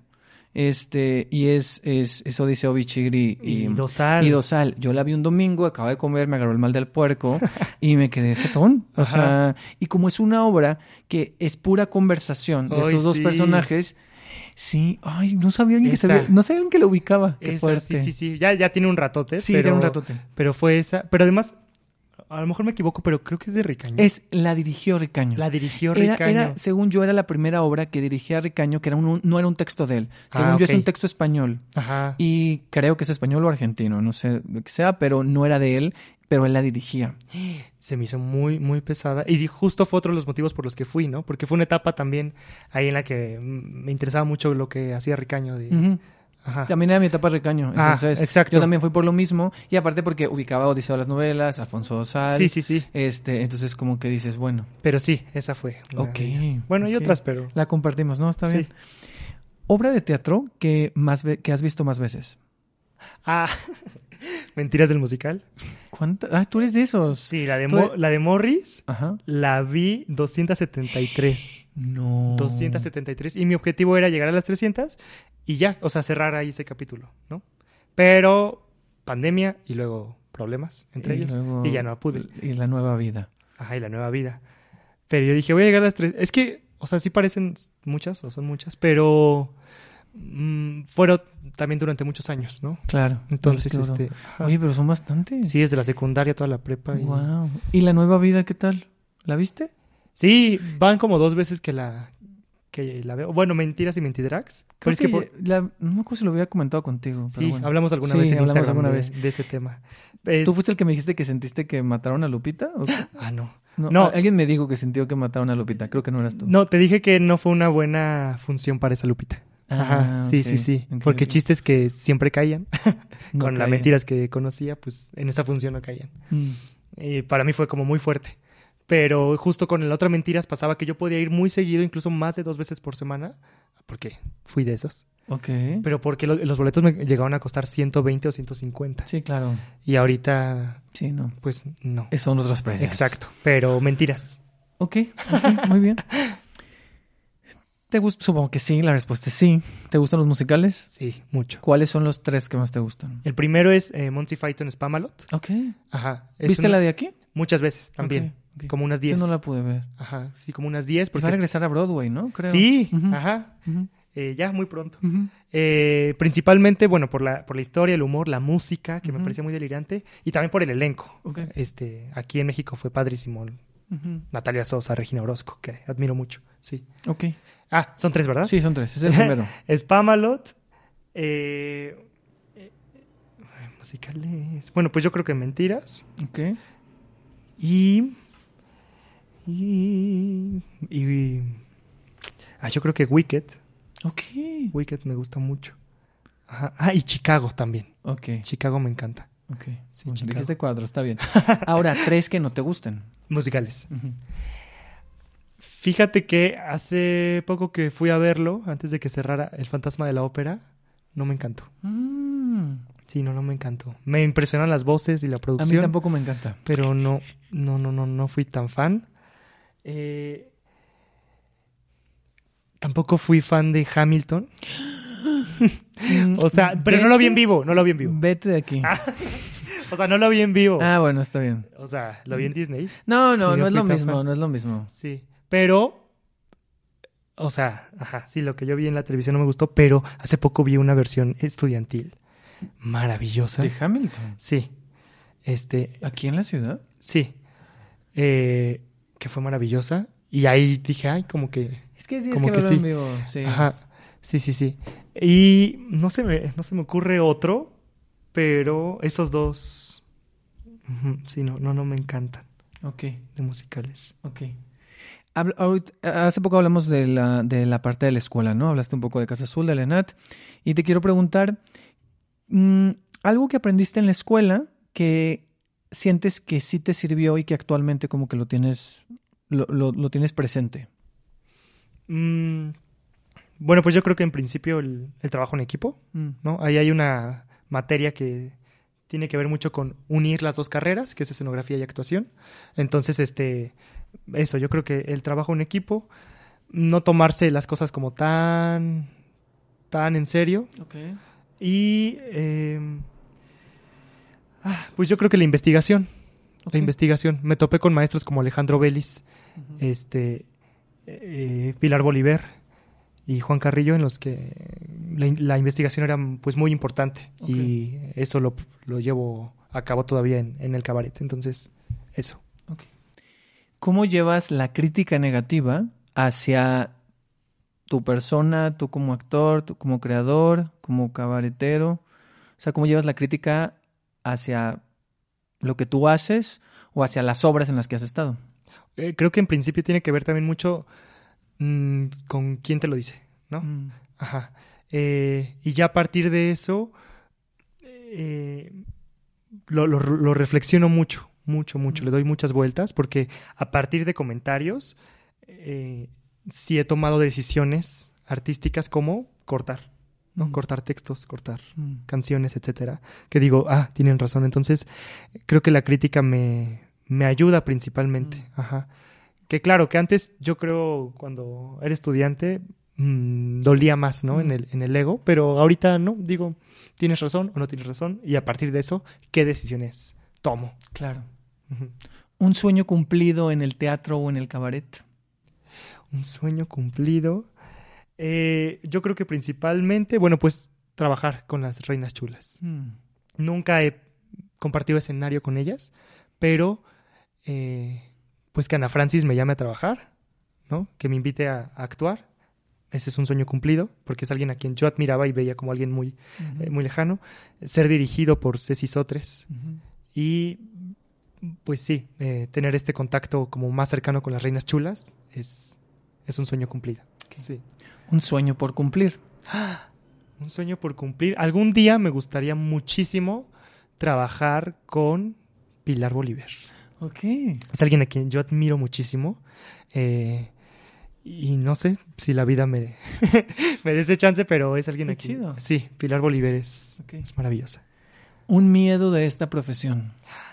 Eh, pues lo- todo lo que se termina, ¿no? El cuerpo, eh, la vejez, eh, que me pase algo, ¿no? Un, un accidente o algo y no poder trabajar porque es tu única como herramienta, ¿no? Y yo creo que llegar a viejo y no haber construido un buen este plan económico. Wow. Sí, Sí, sí, sí, sí, sí, te entiendo. Yo Creo- también lo tengo, eso que no soy actor. Exacto. Creo que el miedo tiene que ver sobre todo con eso, con, con que todo se termina y con la vejez. Qué fuerte, pero sí, Sí. cierto. ¿Qué crees que necesita cambiar en el teatro mexicano y en el cabaret mexicano? Yo creo que es la forma en que, en que se trata económicamente muchas veces a, a, la- a las personas eh, creativas, a los creativos, al elenco. Eh, sí, creo que no se le ha dado esa importancia de sentarse y decir, ok, ¿cómo podemos modificar estas partes en, en los tabuladores, no? Eh, creo que esa parte económica, que a veces me parece violenta, creo que es algo que hay que mejorar, porque a partir de eso se pueden modificar muchas cosas, como la convivencia o este resentimiento hacia, ay, es que el teatro... Creo que desde lo económico se pueden mejorar muchas cosas. Sí. Y ya faltan dos preguntas. La penúltima es, estamos en esta parte de la isla. Estamos en una isla, entonces imagina estas botellas donde metes un mensaje y lo tiras al mar. Pero en este caso, el mensaje es para el cabaret dentro de 50 años. O sea, ¿tú qué le quisieras decir a la gente que hará o estará haciendo, esperemos, cabaret dentro de 50 años? ¿Qué mensaje le quieres poner en la, en la, en esa botella? Para que ellos en 50 años lo vean y digan, ah, mira, Pueden ser dos. sí, Uno podría ser, si es igualita a la función pasada, no era cabaret. ok, está muy bueno. y el segundo, no dejes que ese cabaretero o cabaretera que admiras se haga político. Wow. Dile que no. Ok. Sí. Y la última pregunta es Ok. que me hagas una pregunta a mí. ¿A ti? Sí, que tú me preguntes eh, lo que quieras de teatro de preferencia. Ok. ¿Qué fue eso que eso nuevo que experimentaste por primera vez como espectador en el cabaret, a diferencia del teatro? Ah, wow, es una gran pregunta, muy ad hoc. Yo el primer, lo primero de cabaret que yo vi eh, fue Mariano Ruiz de Shakespearean Tour. En el que ya no está, el que era de Tito Vasconcelos, el de la zona rosa. En Yocali. Cali. Yocali Ahí yo fue lo primero que vi de cabaret con, con- de Mariano. Y sí fue como que estaba nervioso por esta idea de- del público, del contacto con el Ah, público. Ya sabes que luego dices, ay, que me van a preguntar algo, me van a hacer pasar algo, va a suceder y estaba nervioso. Pero sí recuerdo que estaba muy asombrado y que tenía una... Que, que esto me pasa a veces con los, con los musicales, pero en el cabaret me, esa vez me pasó mucho, eh, la sonrisa. O sea, como que tenía una sonrisa que no se me quitaba. Ay, qué O padre. sea, como que tenía esta idea de, de sonrisa y que dije, wow, lo que está haciendo, wow, lo que está improvisando. O sea, ¿qué es esto? O sea, sí estaba como muy... Saludos a Mariano, por cierto. Sí, también. saludos.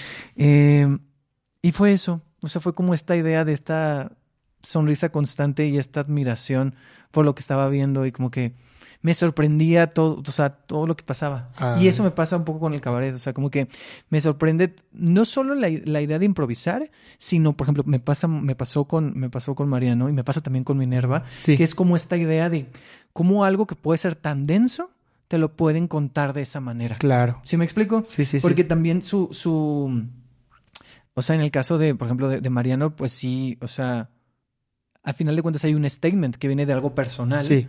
Pero que también que tiene que ver algo, algo social, ¿no? O sea, que tiene que ver con, con todos los prejuicios que hay hacia las expresiones de género, hacia la transfobia y todo esto. Claro. Y entonces me parece como muy, no sé, como un tema que puede ser denso, pero la manera en que lo aterriza, ¿no? Y pienso también en, la- en, en Minerva cuando hace la de la de los caballeros prefieren presas, ¿no? O sea, es súper Sí. fuerte, pero la manera en que lo hace y como canta y como te lo cuenta. Entonces, creo que es eso, o sea, la sorpresa y esta sonrisa de, wow, eso. Ay, qué padre. Y Sí. qué divertido. Sí, sí, Sí. Y por cierto, yo me la pasé muy bien ahora que fui a ver también la de Échame la culpa. Yo estaba muy, me la pasé muy bien. ¿eh? Ay, qué Gracias padre. también por el, por el momento. Y, y pues también, y, y me dará gusto volver para ver los cambios que le hicieron. Sí. Tanto a esa como a Muac. Muac me da mucha curiosidad. Uy, sí, va a ser muy distinta. Sí, es me, así. Me da, me da mucha curiosidad. Sí, va a ser un montaje ya, completamente distinto. Toma- Sí, claro, porque hay Sí. otra dirección. Exacto. Claro, Sí, entonces sí, va a ser totalmente diferente. pues ya terminamos. Ay, Ya Dios. se acabó. Ay, muchas gracias. Ed. No, muchas gracias. a gracias, ti. gracias. Eh, escucho el podcast y me emociona mucho estar aquí. Ay, qué Gracias. bueno. Gracias por escuchar y gracias por estar aquí. Gracias a ti y por ver Cabaret. Ya voy a ver más, lo prometo. Sí.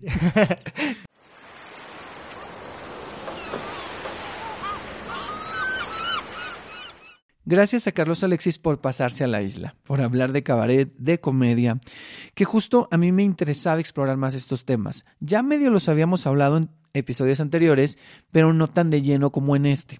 Y justo lo que me ha gustado de los últimos episodios es que creo que cada entrevista se va adaptando un poco a las personas entrevistadas, a sus temas y a sus proyectos. Y aunque yo tengo una estructura muy definida, como se han dado cuenta, pues de repente sí se va moviendo y creo que en este episodio se movió bastante. Pero estuvo bien el experimento, ¿no?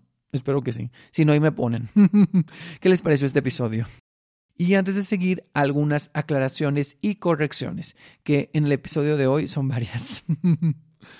Uno, en el momento que yo mencioné que empecé a ver cabaret, me faltó mencionar que también he visto el cabaret de Andrés Carreño y de César Enríquez. Dos, cuando estábamos hablando de su etapa en la televisión, yo mencioné al personaje de Mar Escalante y dije, ah, in- imitaste a Mamalucha. y es Doña Lucha. Mamalucha es un personaje animado de un supermercado. Tres, el título de la obra es La generación de inservibles. Yo en algún punto cuando empezamos a hablar de la obra dije la generación de los inservibles, pero es sin los, solo la generación de inservibles. Cuatro, ya casi al final hablamos de una obra en la que ambos, en diferentes funciones, eh, nos quedamos dormidos. Perdón, perdón por existir. La obra se llama Una noche en la playa, porque dijimos algo en la playa, pero es una noche en la playa. Es de 2015. Ay, disculpen, solo quería decir bien el nombre. Saludos a Alejandro Recaño de Siovichir y Alfonso Dosal. ah, y el texto sí es eh, español, es de un autor español. Y bueno, después de estas aclaraciones, correcciones, recuerden que actualmente pueden ver a Carlos Alexis en La Generación de Inservibles, los lunes a las 8.30 en el Foro Shakespeare hasta el 30 de octubre. Y el 5 de noviembre regresa Échame a mí la culpa y todo lo que quieras. Y en diciembre, Muac, el país de los besos en abonos chiquitos. Si quieres saber más, sigue las redes de Cabaret de 10. Cabaret de 10, todo junto y con letra en Instagram y Cabaret de 10, así como se escucha, en Facebook. Y ahora sí, vámonos recio con el chismecito de los ACPT, la entrega número 27 de los premios de la agrupación de críticos y periodistas de teatro, que fue el pasado martes 3 de octubre en el Teatro de la Ciudad Esperanza Iris. Y recuerden que esta ceremonia fue para premiar la segunda mitad de 2022 y la primera mitad de 2023. O sea, había un montón de obras increíbles, las categorías estaban muy competidas, entonces estuvo interesante los resultados, pero antes de hablar como de los resultados y de mis momentos favoritos, como saben, hace algunos episodios yo les conté que ahora formo parte de la CPT para el periodo que viene, para el 2023-2024. Y entonces al inicio de la ceremonia, cuando subieron Gustavo y Melba a agradecer y a dar como esta especie de bienvenida, pues mencionaron a el jurado de este año de los ACPT, ¿no? A los, a los miembros. Y yo dije, ah, bueno, están mencionando a los del año pasado, ¿no? A los que estuvieron en este periodo y se estaban parando, estaban aplaudiendo. Y en un momento dicen, ah, y tenemos a las nuevas personas que se integran o algo así. Y entonces Gina Granbe, que también se integra conmigo, estaba adelante, en la, fila de adelante, entonces ella se levanta y dije, chino, voy a tener que levantar, qué horror. Y entonces, a, a mí, yo me engento un poco, eh, por cierto, en estos eventos y estas cosas. Y entonces, pues ya me levanté y fue así como, eh, súper rápido, o sea, no creo que ni duré, no duré ni cinco segundos de pie, o sea, menos. Fue así como de para arriba, para abajo. Este, yo no vi nada, yo solo sonreí así como de, hola, eh, soy yo. Pero bueno, ahora sí, momentos favoritos de la ceremonia. Me encantó mucho que se abriera con Indecente y sobre todo con el personaje de Lemel, porque Lemel representa a un espectador que después se vuelve creador, pero siento que siempre sigue siendo ese espectador. Entonces me gustó mucho por eso, porque creo que en sí Indecente es un homenaje al teatro y creo que no había mejor manera de empezar esta ceremonia que homenajeando al teatro y de alguna manera también homenajeando al espectador, porque aunque estos son premios que sí un grupo de personas decide quién gana, sí creo que el teatro al final de cuentas se hace para el público y eso no hay que dejar de, de, de, decirlo. Y había mucha gente del público que estaba presente en la ceremonia. Entonces, no sé si fue con esa intención, pero se me hizo muy interesante empezar con ese número. Y bueno, hablando de Indecente, yo fui muy feliz con los premios para Indecente, que fueron Obra del Año, Escenografía, Sonido, Actor de Soporte para Alberto Lomnitz y Traducción. Y hablando también de Alberto Lomnitz, el discurso que él dio. Fue muy bonito. Recuerdo cuando estuvo aquí en el, en el podcast, él mencionaba ¿no? que llevaba mucho tiempo sin, sin la actuación y que realmente tiene poco que, que regresó a actuar.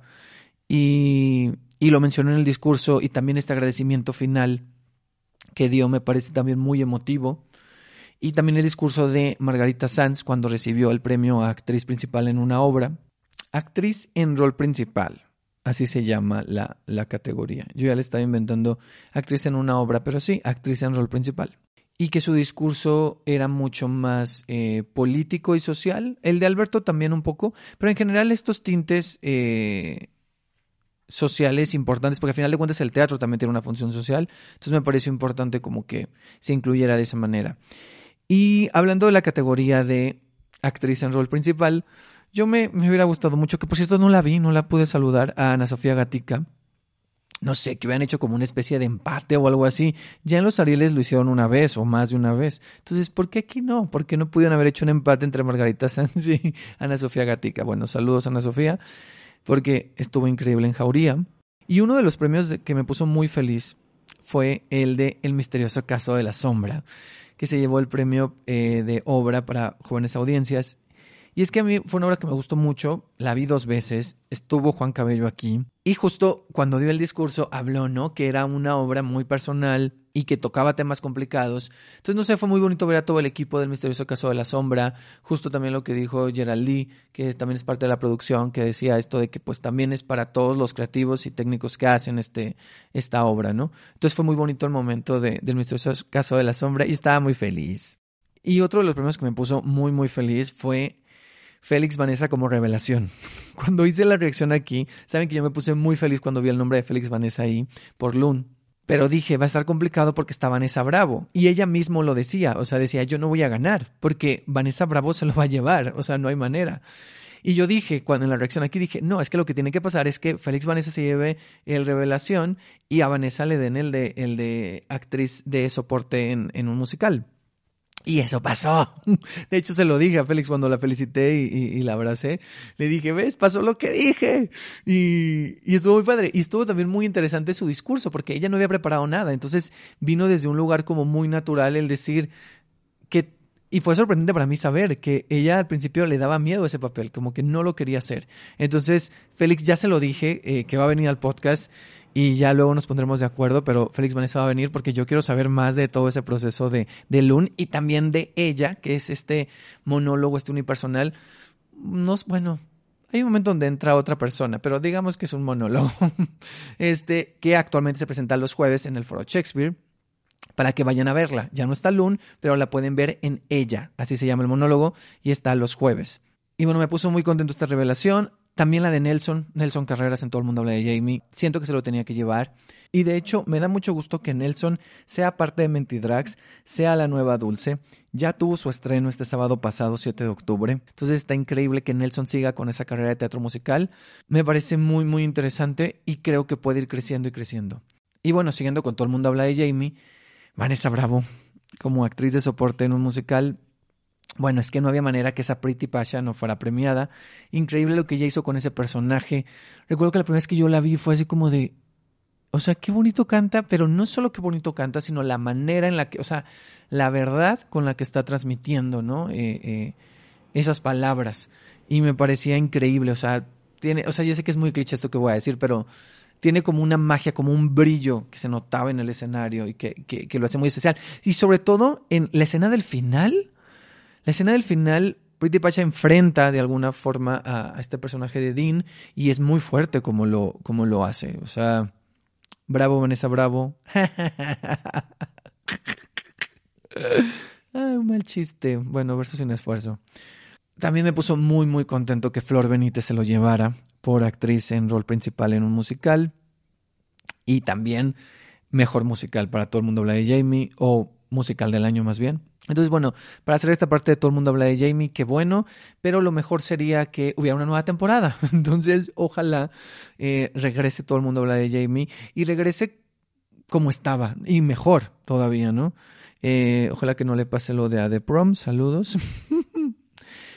y hablando de musicales, eh, para cerrar esta parte de musicales, desde cero, me dio mucho gusto lo de desde cero, que se llevara mejor música original, porque literal, o sea, qué fresa se escuchó eso, pero cada función pues se crea música original, se está creando ahí.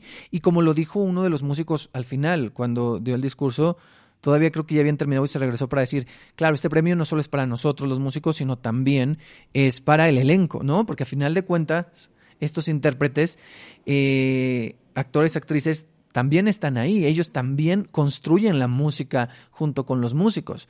Entonces, digo, no lo dijo así eh, con esas palabras, pero esa fue la idea. Entonces me parece muy importante también reconocer que es un trabajo colectivo y desde cero es un trabajo colectivo. Por cierto, desde cero continúa los miércoles 8.45 en el Teatro Ramiro Jiménez. Ahora tienen como improvisadores invitados cada función, está increíble. El, el, elenco se va rotando, pero pueden entrar a las redes de Desde Cero y ahí van a checar el rol de elencos de cada semana. Y ahora vamos con monólogo. Cuando yo hice la reacción, yo dije que yo quería que ganara eh, el Coyul, pero que también eh, Vilma me parecía interesante y que podía ser. Y me dio mucho gusto que ganara Vilma. Eh, creo que es una propuesta bastante fuerte. A mí me encanta lo que hace Itzel, o sea, lo que, lo que hace en Vilma es increíble. Ya no la pude ver en la última temporada que tuvieron ahí en el, en el Foro de las Artes. Eh, pero bueno, felicidades a todo el equipo de Vilma, a Itzel, a Roberto Paredes, a Felipe y no sé quién más. Hay mucha más gente involucrada, supongo. Entonces, eh, saludos y felicitaciones, felicitancias a todas ellas y ellos y ellas. Y bueno, ahorita mencioné lo de los discursos, mencioné el discurso de Margarita y el discurso de Alberto, pero uno de los discursos que, que fue muy honesto, que vino desde un lugar eh, muy sin filtro y muy divertido, fue el discurso de Valeria Loera, que a mí me dio mucho gusto que se lo dieran por dramaturgia mexicana, por violencia. Y en el discurso ella mencionó a su mamá que no había podido ir, pero que desde Chihuahua eh, desde temprano prendió una veladora, le agradeció a su duende, le agradeció a sus gatos. Entonces me pareció que fue un discurso como muy bonito, lleno de magia. Aparte ella llevaba un vestido así como si pareciera una hada. Entonces era, era una cosa muy, muy mágica. Y siguiendo con violencia, también me dio mucho gusto y me emocionó mucho el premio a Diana Sedano. Porque yo ahí sí dije, china, ahí está difícil, porque en directores, o sea, había directoras y directores increíbles y yo dije, no se lo van a dar. O sea, yo lo pensaba, no, no, no, saludos Diana, no porque no quiera que te lo den, pero dije, está cañón. Y se lo dieron y me puse muy feliz. Me puse muy feliz y en general me, me dio mucho gusto los premios a violencia, que aparte de dirección y de dramaturgia fueron elenco y actriz de soporte para eh, Cecilia Ramírez Romo por esa violencia de, de, del baño, del, del toilet, que justo la mencioné al principio en esta intro. Increíble eh, la canción, su momento. es una cosa fabulosa lo que hace Cecilia Ramírez Romo ahí. Y el elenco, todas las violencias en general. Eh, me dio mucho gusto que Violencia fuera eh, premiada porque es una obra que yo sigo sintiendo que es una obra muy mágica, pero también muy arriesgada.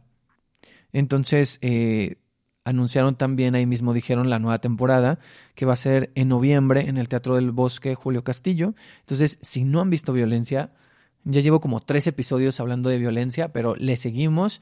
Violencia, vayan a verla en esta nueva temporada. De cosas que no sucedieron.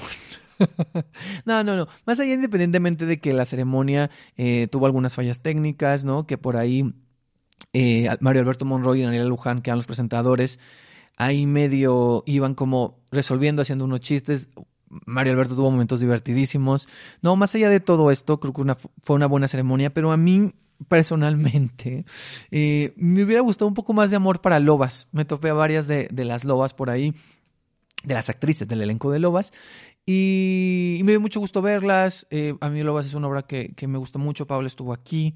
Y me parece que era una obra que tiene una complejidad y unas particularidades que merece siempre que merecen ser premiadas. Sé que era una, eh, una un, año difícil porque había muchas obras eh, muy buenas con diferentes características que las hacían eh, nominables y ganadoras. Pero no sé, me falta un poquito más de amor para Lobas y para la Reina de Belleza de, de, Linan. Pero creo que también, aunque hubo obras como esa, así como Jauría, por ejemplo, que no ganaron nada, creo que al final los premios yo lo veo así, ¿no? En esta idea de seguir cuestionando para qué sirven. Creo que una cosa para la que sirven es para que la comunidad teatral se junte, ¿no? No solo los creadores, sino también el público y también, eh, pues de este lado, ¿no? La gente que hablamos de, de teatro. Entonces, creo que el que estemos todas las personas ahí juntas, pues, no sé, es, es bonito, ayuda y más allá de eso, creo que también me este año puse atención en algo, en, en los discursos, y creo que al final de cuentas los premios también son una especie de agradecimiento, o sea, son para agradecer. O sea, creo que es como un agradecimiento, sí, en este caso de este grupo de personas que forman la CPT, agradecer a las creadoras y los creadores. Es un agradecimiento de las personas que ganan estos premios a sus equipos, a sus comunidades, ¿no? Porque a la vez eh, solo son la cara, ¿no? Eh, pero también es reconocer el trabajo de toda la gente que no ha sido premiada. Y creo que también es un, es un agradecimiento al público. O sea, creo que es un agradecimiento. O sea, que al final de cuentas hay un valor muy especial en agradecer. Y creo que es importante, sobre todo en tiempos difíciles donde la gente que ha venido aquí al podcast lo dice, ¿no? Es, es difícil cada vez más hacer teatro y es difícil que el público vaya porque luego hay demasiadas opciones. Entonces, eh, no sé, o sea, me quedo con esta idea de, de agradecer. Creo que ya estoy redundando demasiado. Eh, y bueno, mi último momento favorito fue eh, saludar gente. no, fue, no saludé a tanta, después vi, dije, ah, estaba tal persona y no la vi. Y, ¿sabes? O sea, fue así como de, ah, no. Eh, pero luego yo me engento, amigos. Me engento, me engento. Este, sé que varios teatreros y teatreras también se engentan. Entonces, bueno, eh, es parte de, hay gente que tiene mucho esparpajo, que le encantan las fotos y la alfombra roja y todo eso, y hay otra parte de la comunidad que también es así como más cohibida y me encanta, me encanta que eso exista, me encanta que exista todo tipo de personas, todo tipo de personalidades y que estén ahí en el teatro y que de alguna forma todos somos bichos raros que, que estamos ahí desde el lugar de lo que hacemos, ¿no? Desde la gente que crea, desde la gente que, que, es espectador y desde la gente que habla de teatro y se inventa cosas, como este podcast. Antes de cerrar esta parte de los SPT, si quiero hacer una pequeña aclaración. De seguro alguien me vio ahí por los pasillos que yo andaba entrando y saliendo. Sí, amigos, apliqué la Hannah Montana. Eh, yo tenía que estar en otro lugar, entonces eh, entré, eh, entré al principio de la ceremonia, me tuve que salir, luego regresé. Eh, luego les contaré por qué. Y, pero bueno, todo bien, ¿eh? Todo bien, todo bien, todo bien. Y agradezco también a eh, Vani Fuentes y Marco Zavala que estuvieron ahí tomando videos, eh, ayudándome en los momentos que yo no podía estar. Eh, entonces, bueno, fue una aventura esta ceremonia particularmente. Entonces, bueno, ese es un pequeño, un chismecito, pero todo tranqui. Y la temporada de premios de teatro continúa con los Metro, que hace unos días ya anunciaron fecha y lugar. Será el miércoles 29 de noviembre en el Teatro de la Ciudad de Esperanza Iris. Y bueno, cuando salga el anuncio de las nominaciones, seguro haré una reacción aquí en el podcast. Recuerden que pueden seguirme en arroba rcenateatro en Instagram y en Twitter o X o X y en arroba rcena-teatro en TikTok. Es momento de despedirnos y dejar esta isla. Gracias por haber estado aquí. Nos escuchamos en un próximo episodio. Y si no, de seguro, nos vemos en el teatro. Bye. Es momento de dejar la isla, pero cada vez que vayas al teatro volverás a ella. Y si no, nos vemos aquí en un próximo episodio. Había una isla, pequeña isla, es un refugio, un escondite, una isla que nos aísla o nos conecta, ya lo sabré.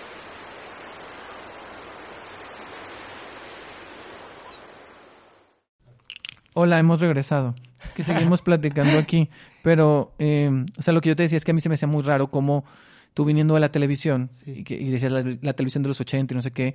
Pero luego también hay como un humor muy viejo, diría Wendy. O sea, de, de eso y como muy rancio, pues. O sea, y cómo, o sea, cómo tienes esos referentes, pero haces lo que haces ahora. Claro, el discurso ahí tenía que ver mucho con, ay, qué tonta la mujer, ay, qué-". pero obviamente ahí yo creo que lo que aprendí era la forma de hacerlo, me refiero a la técnica, ¿no? Mm. A las pausas, al ritmo, etcétera, pero ojo, el discurso ahí era completamente distinto a lo que a mí me, me interesa hacer, ¿no? Claro. Entonces, sí, darle la vuelta a eso. Sí. Sí. ¿Algo que quieres decir antes de irnos ahora, sí? Porque estamos en, un, en una escena post-créditos tipo Exacto, Marvel. Un bonus track. Estamos en un bonus track, un bonus track de verdad. Este, ¿algo más que quieras decir? Eh, que vayan al cabaret. Vayan mucho al cabaret. Que sé que hay mucha gente que, que no lo conoce o que tiene como otras este, imágenes, ¿no? A lo mejor por la película y todo eso, que tiene mucho que ver, pero mm, que se den ese chance de, de consumir cabaret. Vayan. Ahora Sí. sí, adiós. Bye.